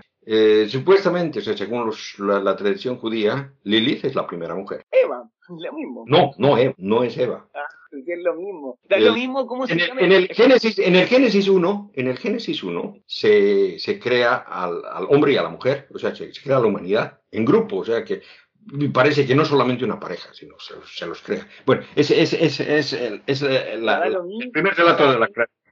Crea, crea al hombre y a la mujer en uno en el, Génesis 2 es, donde crea a Eva. Y entonces, para concuasar esto, los judíos dijeron, la, primera, mujer era Lilith. Y bueno, esta Lilith se supone que es un demonio. Es un demonio, o sea, de que a los niños judíos les ponen un, collar con, con, la imagen de tres ángeles, que son los que les defienden del, del, Lilith, porque Lilith viene y mata a los bebés, o sea, que los tiene, tiene, eh, o sea, esa cuestión de la, de la muerte súbdita infantil se la atribuyen al demonio que se llama Lilith. Y es por eso te digo, hay demonios mujeres, pero no hay ángeles mujeres. En ese aspecto, en ese aspecto donde no hay, ángeles, oh, es que Oscar, es que no hay ángeles hombres, no existe el ángel hombre. El ángel nunca va a ser hombre y el ángel nunca va a ser mujer, no tienen cuerpo. Eso es lo que he tratado de, compartir. En el fondo, el ángel mi papá se llama, Mi papá se llamaba Ángel.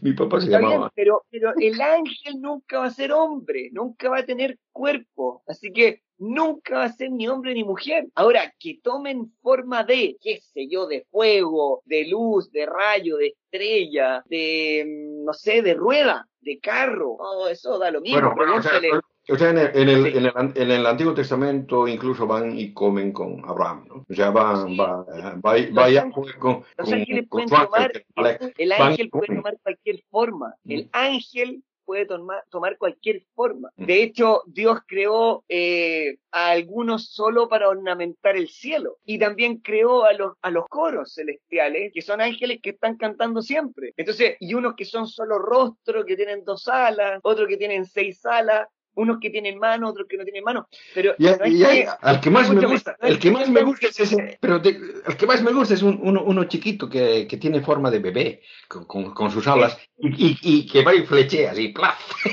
Se llama Cupido. Ah, pero eso es mitología.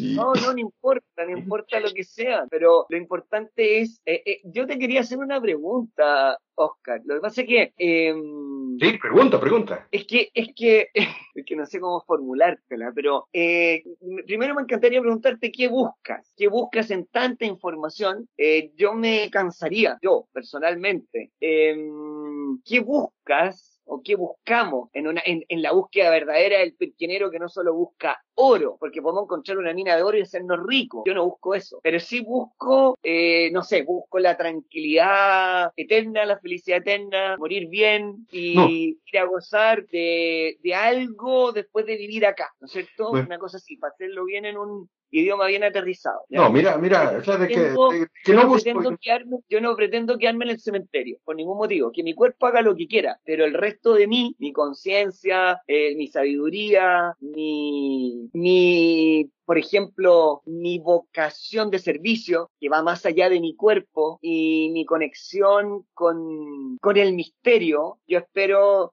el día que esto se apague, eh, separarme de esto, ¿no es cierto? Como dice Platón, me metieron en un cuerpo, me obligaron a, estar en un cuerpo, no me pidieron permiso, ni siquiera puedo volar, entonces yo quiero volar en algún minuto, pero te pregunto, en esta búsqueda, esta mm. búsqueda, eh, ¿qué encuentras al final? Mira, yo, yo, yo, te voy a decir una cosa, o sea, de que yo lo que, lo que a mí me gusta, lo que a mí me gusta de verdad, es el conocimiento, por el conocimiento. O sea, de, de, muy, de muy pequeño, cuando era niño, uh, yo leía, soy lector, he leído cualquier cantidad de libros, ya desde chiquito me gustaba leer, tal vez era un poco, un poco mm, no tan sociable, tenía, tenía mi grupo de amigos, dos, tres amigos, eh, he tenido una, una juventud más o menos, uh, digamos, normal en, en sentido. He tenido un par de enamoradas hasta que conocí a, mi esposa. Mm, eh, con mi esposa hemos enamorado unos 3, 4 años antes de casarnos. Ya llevamos casados más de 40 años. O sea que,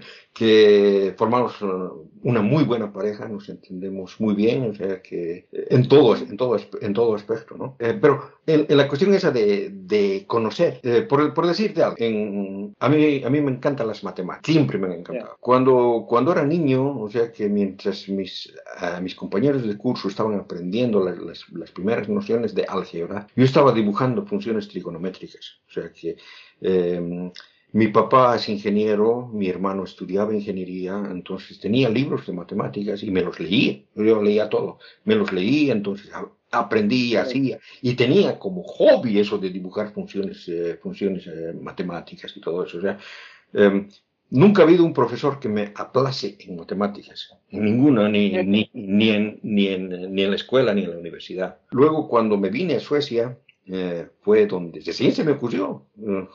Paradójicamente, en Bolivia estaba estudiando ingeniería electrónica, eh, pero estaba metido, metido en política y a raíz de eso salí al exilio. Cuando vine aquí, eh, cuando ingresé a la universidad, me puse a estudiar matemáticas. He estudiado matemáticas, soy matemático. En las matemáticas ha sido donde he encontrado el fabuloso mundo de la computación. La, computación no es, no es precisamente el uso de las computadoras, tiene, tiene, tiene, que ver con, con, cálculo y tiene una, una, cuestión filosófica bien profunda que a mí me fascinó desde un principio. Y entonces eh, me puse a investigar sobre eso, entonces me, me quedé, hice mi mi doctorado en, ciencias de la computación, estudiando las, las, las, cosas esas, porque tenía curiosidad de saber, de saber más y más y más y más. Y fíjate, el, el área en el que, en el que me, me he doctorado, mm, el problema que he tratado de resolver, sigue sin resolver. No lo, he, no, no, no lo he resuelto y no hay nadie que lo haya resuelto. Y sí, he, he tenido avances, he tenido cosas, he tenido casos, casos especiales. Bueno, el, el, el, problema es definir si es que un, un, una determinada categoría de problemas son eh, pertenecen a una clase de problemas. Esa clase de problemas se llama P. P quiere decir problemas que, que, son, eh, que se pueden resolver en tiempo polinomial, pero yo lo que yo trataba de hacer era meterlos en, C, es decir, que, que se puedan resolver eh, de manera logarítmica en máquinas paralelas. Entonces, eh, entonces eh, sí, digamos, de ese problema, si lo simplificas o si es que tomas casos especiales, con especiales características, sí he encontrado varios algoritmos, ¿no? Pero en general, o sea, la, la, la manera general queda abierto. Es más, o sea, de que hay, hay un problema que es mucho más profundo, que es si RNC o NC son iguales. O sea, RNC es eh, randomized, quiere, quiere decir al azar, que encontrar problemas que utilicen, que utilicen métodos probabilísticos para resolver en tiempo polinomial. Hay esos algoritmos. ¿no? Y si eso es lo mismo, si, si esos problemas que se pueden resolver así, también se pueden resolver de manera determinística. Y eso no se sabe, o sea, no se sabe si, si son iguales, si no son iguales. O sea, de que es, es un área fascinante, ¿no? Pero bueno, o sea, que, que, que de, todo, de, de, todo eso ya me he jubilado. El, el, asunto, el asunto este de, de la religión, mm, de, de muy, de, muy pequeño yo soy ateo, y uh, a un principio, digamos, no, no me interesaba mucho esto. Recién a, a, a debió ser en los, a fines de los ochentas, cuando estaba estudiando precisamente, que me metí en grupos ateos y me puse a, a discutir y, y, comencé a investigar sobre mitologías y todo esto, entonces eh, se ha ido acumulando y, y tengo, tengo una, una, una, librería bastante grande de, de, de, libros sobre mitología, sobre religión, sobre filosofía, que eh, digamos, digamos los he estudiado ¿no? y al final he estado escribiendo ese, mi, mi, ese mi libro como 10 años. Y, el, y la mito, el mito de la mitología, ¿ok? Porque podría existir otro tipo de mito, aunque todo el mito es mito, pero y la, y la, y lo, el mito de tu mitología o de tu estudio de, lo, de, lo, de la mitología tiene, tiene salida. No, mira, mira, yo, yo, te, yo, te, voy a decir una cosa. Cuando tú me contabas tu experiencia, yo revivía, eh, me contaban experiencias. Mi padre me contó una experiencia muy similar a la tuya, porque resulta de que en Bolivia existe la creencia en, dentro de las minas del tío, tío de la mina. El tío de la mina es un personaje, es un dios, es un dios mitológico que viene en realidad viene desde el pueblo Uru, pero que ha pasado al pueblo, eh, ¿cómo se llama? Aymara y al pueblo Quechua, con el nombre de Supay, y después cuando han llegado los españoles, eh, se lo ha identificado como diablo, ¿no? Entonces, eh, como era una cuestión prohibida, los mineros lo han, han, han trasladado este, este culto a lo profundo de la mina, porque los conquistadores españoles nunca entraban ahí, ¿no? Entonces lo, lo tenían ahí adentro, ¿no? Y, y, el, culto este, este, este, a este Dios es tan grande que los mineros en Bolivia entran antes de ir a trabajar, van donde el tío y se recomiendan, ¿no? Por favor, haznos encontrar mineral y ayúdanos que no, que no tengan accidentes y qué sé yo. Y le dejan mmm, como sacrificio, como ofrenda, hojas de coca. Eh, después hay unas, ¿cómo se llaman? Eh, son, son, unas bolitas eh, hechas de azúcar, confites, confites, confites de diferentes colores. Les, les ponen serpentinas, son papeles de multicolor, y le prenden cigarrillo. Es un cigarrillo de muy mala calidad, o sea, es un cigarrillo sin filtro que, que creo que es más paja que, que, que, tabaco, ¿no? Les ponen en la boca y le prenden, ¿no? Y, y, el, y, el, tío está ahí fumando, ¿no? Y el tío es un tipo feo, o sea, en realidad originalmente eh, tenía la cara de una, de una vicuña, pero luego se ha ido transformando a ser un tipo diabólico, ¿no? Se parece harto a los dragones de, de la China, ¿no? Yeah. Su, su, cara, ¿no? Pero luego, luego, luego su cuerpo, ¿no? Tiene un pene así grande. Se, se, se, tiene, como un pollerín, le levantas y tiene un pene así grande, ¿no? O sea que, que es el, es el, dios de ellos, ¿no? Y a ese dios le hablan de una manera, o sea que, ¿sabes, sabes que yo, yo he escuchado un minero decirle al tío, tío cabrón de mierda que yo te pongo, te pongo tu trago, carajo, ¿por qué no encuentro mineral? Claro. O sea, que, que, le hablan de manera soez directamente, ¿no? Y, y, y, claro. es, y, es, digamos, una cuestión rara, rara para, para, ver que está tratando de un... Bueno, el asunto es de que mmm, mi padre era ingeniero de minas, ha trabajado mucho tiempo en minas y en, en la última mina donde trabajaba en la Choglia y no... Su, su último día de trabajo antes de jubilarse, él, él, cuando, cuando se jubiló, él nunca ha creído en estas cosas del tío, o sea, de que mi, mi papá es, eh, ¿cómo se, dice? De, católico de tradición, pero nunca va a misa, o sea, que no, no, era, no era muy creyente precisamente, y mucho menos de, esta, de estas variantes, ¿no? Pero el, ese día, el último día que, que entró, entró a la mina, dice que bueno, ya era hora de salir y ido caminando y ha, llegado, bueno, generalmente salían en, unos, en unos eh, casitos, ¿no? Donde también transportan mineral, porque es eh, camino largo, y llegó tarde, o sea que se, se, quedó y no había nadie. Bueno, no, son unos 15, 20 minutos de caminata, bueno, se puso a caminar. Pero él cuenta, ¿no? Pero cuando caminaba, escuchaba que alguien caminaba al mismo paso que él, detrás de él, y se da la vuelta y no había nadie. Y vuelve a caminar y de nuevo escucha, ¿no? Y esta vez cambia un poco el paso y, siente que el otro no cambia el paso, sigue, y después se para también, ¿no? Entonces hay alguien detrás de mí, se da la vuelta y no había nadie. Entonces dice, tal vez se me están haciendo alguna broma, algo, se pone a correr y también siente que corre, ¿no? Y, y bueno, o sea, lo que, lo que tú contaste es más o menos una, una, una cuestión así, ¿no? Bueno, mm, mi padre salió del, de la mina y y bueno, salió y seguramente estaba asustado, blanco, y vino, vino un trabajador y le dije, ingeniero, ¿qué pasa? Le dice, y él le cuenta, ¿no? Dice que así, así alguien me estaba persiguiendo. Ah, le dice, es tu último día de trabajo, el tío se estaba despidiendo de ti. Y, y, bueno, le, le, invitaron un trago y qué sé yo, para calmarle, ¿no?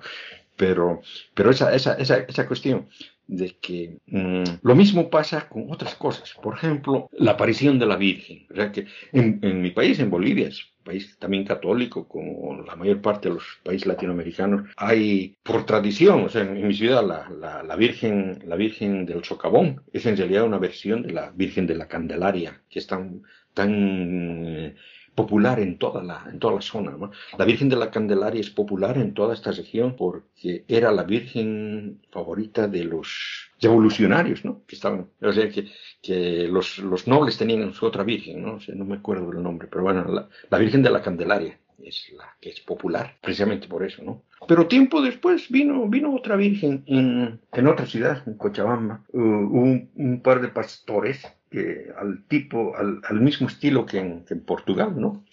vieron la aparición de la Virgen. Y ahora es un, es un lugar de peregrinación, sea, que la gente va todos los años y, y, hacen una fiesta grande, ¿no? Para el lugar de la, la Virgen de Urcupiña, que es una cuestión única en Bolivia, o sea, que, que es la virgen, virgen única, ¿no? Se ha aparecido ahí, ¿no? Se ha aparecido a unos, a unos niños indígenas y, y, va la gente ahí. Pero yo me pregunto, ¿por qué la Virgen no, no se aparece, por ejemplo, en Pakistán? ¿Por qué no aparece en Pakistán? O sea, la Virgen tiene la tendencia de aparecerse en lugares donde son católicos, donde la gente es católica y se presenten a católicos. O sea, de que no, no se van a presentar nunca en, un lugar musulmán. Eh, o, sea, eh, o sea, que digamos, en, en, en, los lugares donde, donde es un musulmán, lo, lo más probable es de que se, se aparezca alguno de esos ángeles, ¿no? El Gibrail, o sea, que tienen, tienen nombres árabes también, ¿no? Que están dentro de su, de su creencia, ¿no? En, o sea, que, que todo, todo depende de lo que tú crees, de lo que tú crees, ¿no? Aquí en, en Suecia, eh, por ejemplo, eh, para Navidad, en, en, la Navidad en, es, es una fiesta que tiene origen acá, el Yulen, porque eh, quedamos al norte del, del planeta y es en, en, esta época en la que cada vez es más, más frío, más frío, viene el solsticio de invierno, que es la noche más fría del año. Es, eh, mm, parece, y, y, bueno, aquí se nota, o sea que el sol va, va, va, va cada vez menos, menos tiempo, o sea que Aquí en la ciudad en la que, yo vivo, que es al sur de Suecia, eh, tenemos en invierno, en la época de Navidad, más o menos el sol eh, amanece, o sea que aparece la luz a eso de las diez y media, once de la mañana. Y a las tres de la tarde ya está oscuro de nuevo, o sea que, tenemos tres, cuatro horas de, día. O sea es, que es notorio, aquí se nota eso, ¿no? Entonces, entonces es esa época, la, la, época más fría. Y claro, decían, había que, que hacer, eh, hacer una ofrenda a los dioses para que el sol vuelva, para que... que, porque, entonces, eh, entonces es esa la fiesta del, del, del Yulen, ¿no? Y se nota en muchas de las costumbres, que costumbres de acá, que son costumbres netamente, netamente suecas, que no son, que no son cristianas. Y hay muchas costumbres que se han universalizado, que tampoco vienen del cristianismo, como por ejemplo, la, ¿cómo se llama eso? Las, guirnaldas que, que, hacen, ¿no? Las guirnaldas esas eran, eran en, en, honor al dios Saturno en, en Roma. Y, también porque las Saturnalias, las fiestas de las Saturnalias eran también en diciembre, o sea que más o menos la misma época. Entonces, digamos, todo eso, todo eso depende, depende de en, qué ambiente hayas crecido para tener ese tipo de, manifestaciones, depende de tu cultura, es una parte de, lo que eres. Y, en realidad todo, todo eso pasa en, tu cabecita, no es una cuestión, no es una cuestión ah, real. Es una cuestión de, de, sentires. Y, las mitologías tratan de eso. O sea, en la, mitología uno trata de, explicar cuestiones que pasan dentro de, tu ser en, relatos eh, con seres fantasiosos, con dioses y que bueno, gran parte, gran parte de la mitología es de, mitología. gran parte de la mitología se trata de, los, de los, ¿cómo se llama? De las estrellas, del movimiento del, del, cielo, ¿no? O sea, que tales estrellas, tales otras estrellas. Mm, eh, por ejemplo, o sea, eh, lo que te decía esto de mm, los, ¿cómo se llama? Los siete cielos los siete cielos. En realidad son los siete cielos están, son los siete planetas eh, de la antigüedad. O sea, los siete, porque ellos decían que eran planetas, ¿no? O sea, que teníamos el Sol, que son los siete que vienen en los días de la semana. Claro, también. Y el siete que es Dios, que perfección. El Sol. El, el Sol es el domingo, ¿no? En latín antiguo se llamaba Solis tienes el lunes, la luna, el martes es eh, Mercurio, el, no, el martes es Marte, el miércoles es Mercurio, eh, jueves es Júpiter, eh, viernes es Venus y sábado es Saturno, ¿no? Y cada uno de los cuales se, supone que quedan dirigidos por un, ¿no? Pero en, realidad eso tiene que ver con el Olimpo de los griegos. Y, sí, y también de la hermosura de la sabiduría humana en contacto con la sabiduría divina. Porque si Dios es el creador de todo, el hombre también supo leer y descifrar los, nombres de los días de la semana. Ahora yo creo que hay mucho que Dios le puso nombre. Los, los, días, los días de la semana, mm, aquí en Suecia un, no tienen nada que ver con estos que te digo. Pero, tienen, que ver, pero tienen que ver con dioses nórdicos. Claro, claro. Ah, ahora, ahora el, acuérdate, acuérdate un poco lo siguiente, que yo creo también hay que aclararlo en el, en el podcast de hoy. Mm. Eh, Dios, Dios es universal. Está bien, es el Dios de Jesucristo para el cristiano, está bien, pero Dios es universal, Dios es para Suecia, Dios es para Chile, Dios es para el mundo entero. Entonces, el nombre del día, obviamente que Dios y el ser humano lo van a respetar como algo sagrado en Suecia. No sé si me entiende a lo mm. que voy. No. La, universalidad de Dios es tan humana, o sea, esto digo yo, esto es una tesis mía, es absolutamente mía esta tesis. Dios es tan humano como nosotros, por algo nos creó. Entonces, si creemos, si, si creemos, ¿ok? Respetando todo lo, todas las creencias y todo lo, no sé, respetando a todo ser humano, ¿ok?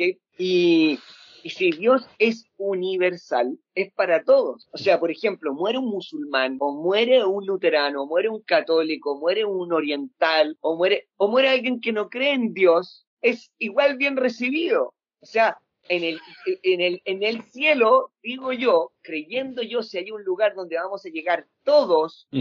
eh, no es un mm. tema de ser católico, musulmán, árabe, chino, judío. Pero eso, eso, eso va en, contra de tu dogma. Se acaban las concepciones humanas limitadoras y nos abrimos a, el a, lo universal del amor de Dios, que es mm. infinito. Pero ahora, ahora, ahora yo, yo, yo te voy a decir una cosa, ¿no? O sea, voy a tratar de, de, imitar tu, tu, forma de razonar, ¿no? Y digo, Dios es eh, un, un ente humano. Sí lo es realmente Dios es un ente humano. Es una creación del hombre.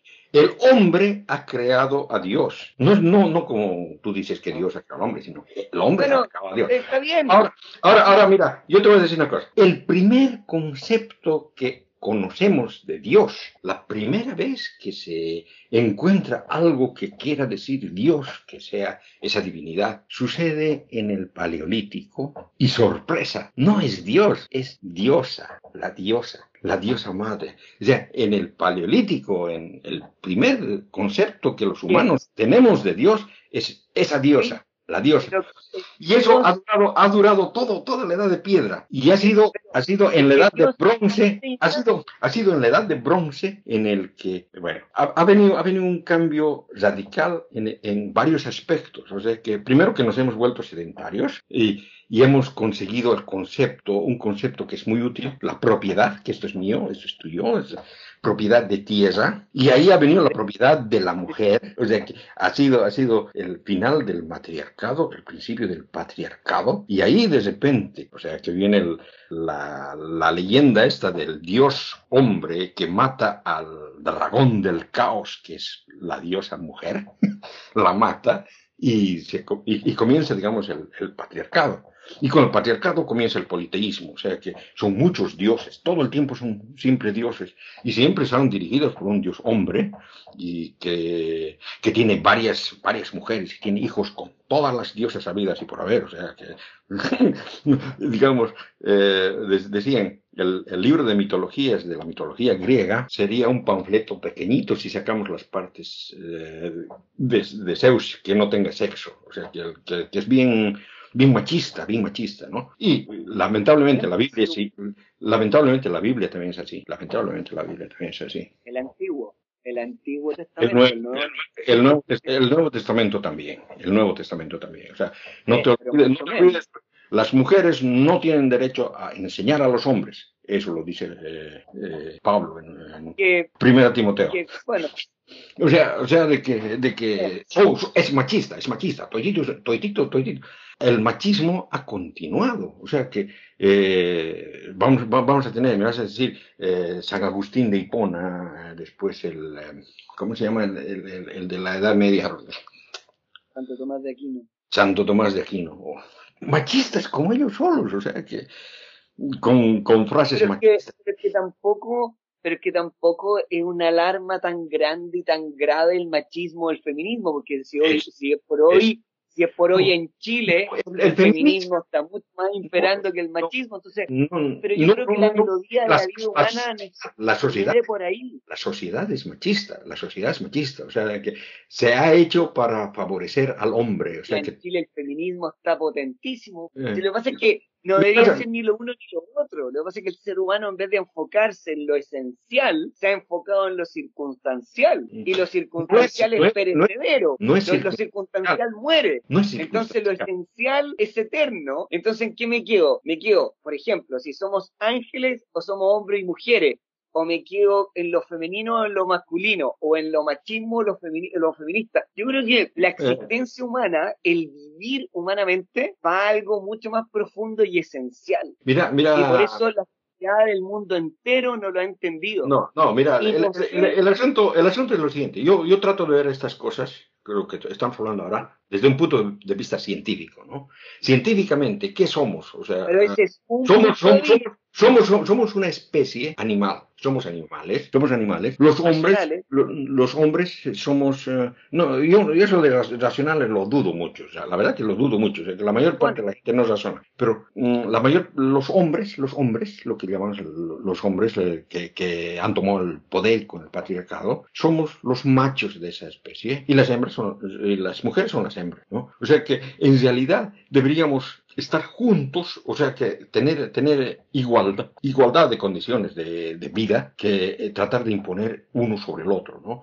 Y lamentablemente la sociedad está hecha desde esa época, desde la edad de bronce, para que el hombre domine a la mujer, ¿no? Y durante mucho tiempo la mujer se ha dejado dominar. Y ahora, ¿no? Ahora, eso, es, eso, es, eso es importante. Quizás es mucho más responsable la misma mujer, la misma mujer, más responsable del tema. El, los responsables son, son de todos siempre los, los, los que atacan, o sea, que eh, una mujer no es, eh, ¿cómo se dice? No es responsable si la violan. Sí, sí, sí, si una mujer la violan, no es responsable. No, no es, responsable. Bueno, te quería comentar una, una última cosa que tenía preparado para esto. Eh, era una pregunta para ti. Y es que el asunto es de que tiene que ver con el catolicismo, ¿no? El, el catolicismo tiene la idea de que el Papa mm, puede cambiar cosas sobre sobre el cielo, sobre cosas espirituales también. O sea, tiene poder de cambiar eh, las cosas. No, cambiar nada.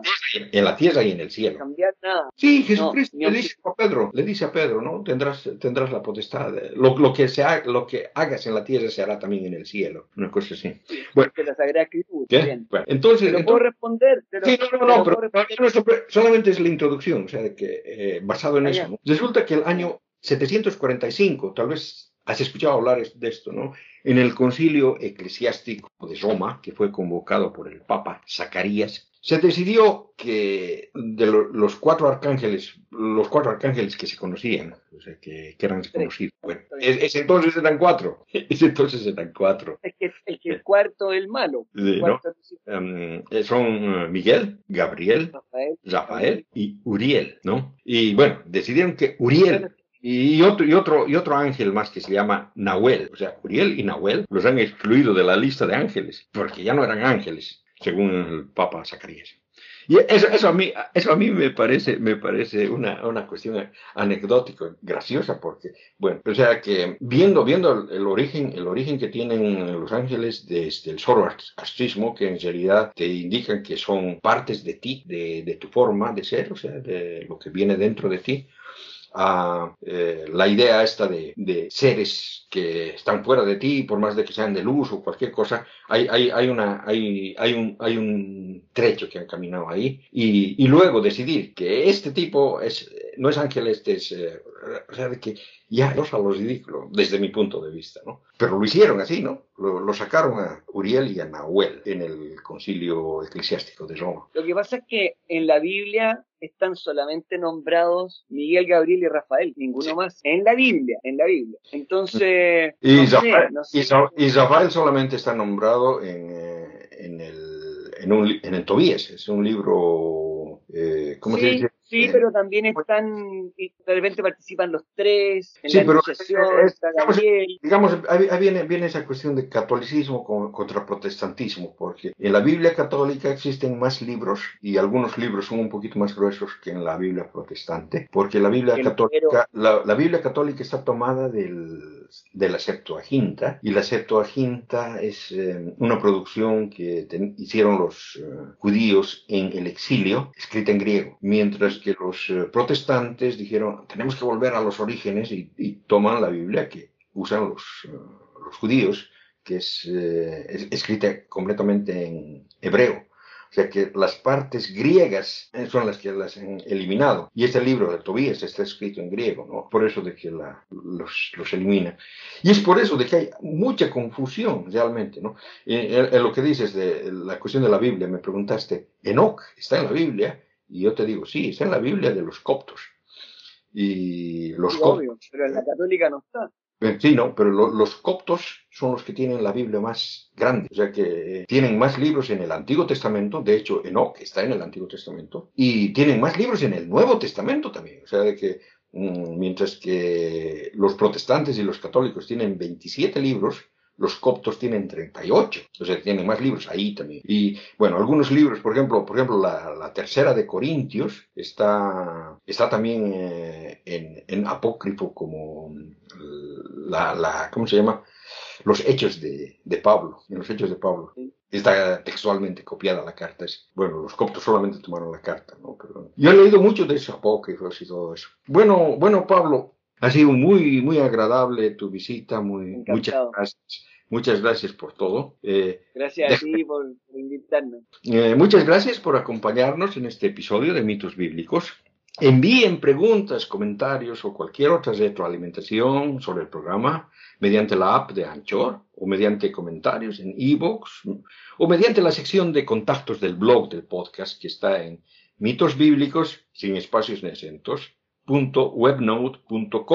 también me pueden encontrar en mi página de Facebook, en facebook.com barra diagonal dr.oscar.gazido o en Telegram, arroba Oscar sin espacios, o en la flamante cuenta de Twitter de Mitos Bíblicos, sin acentos ni espacios.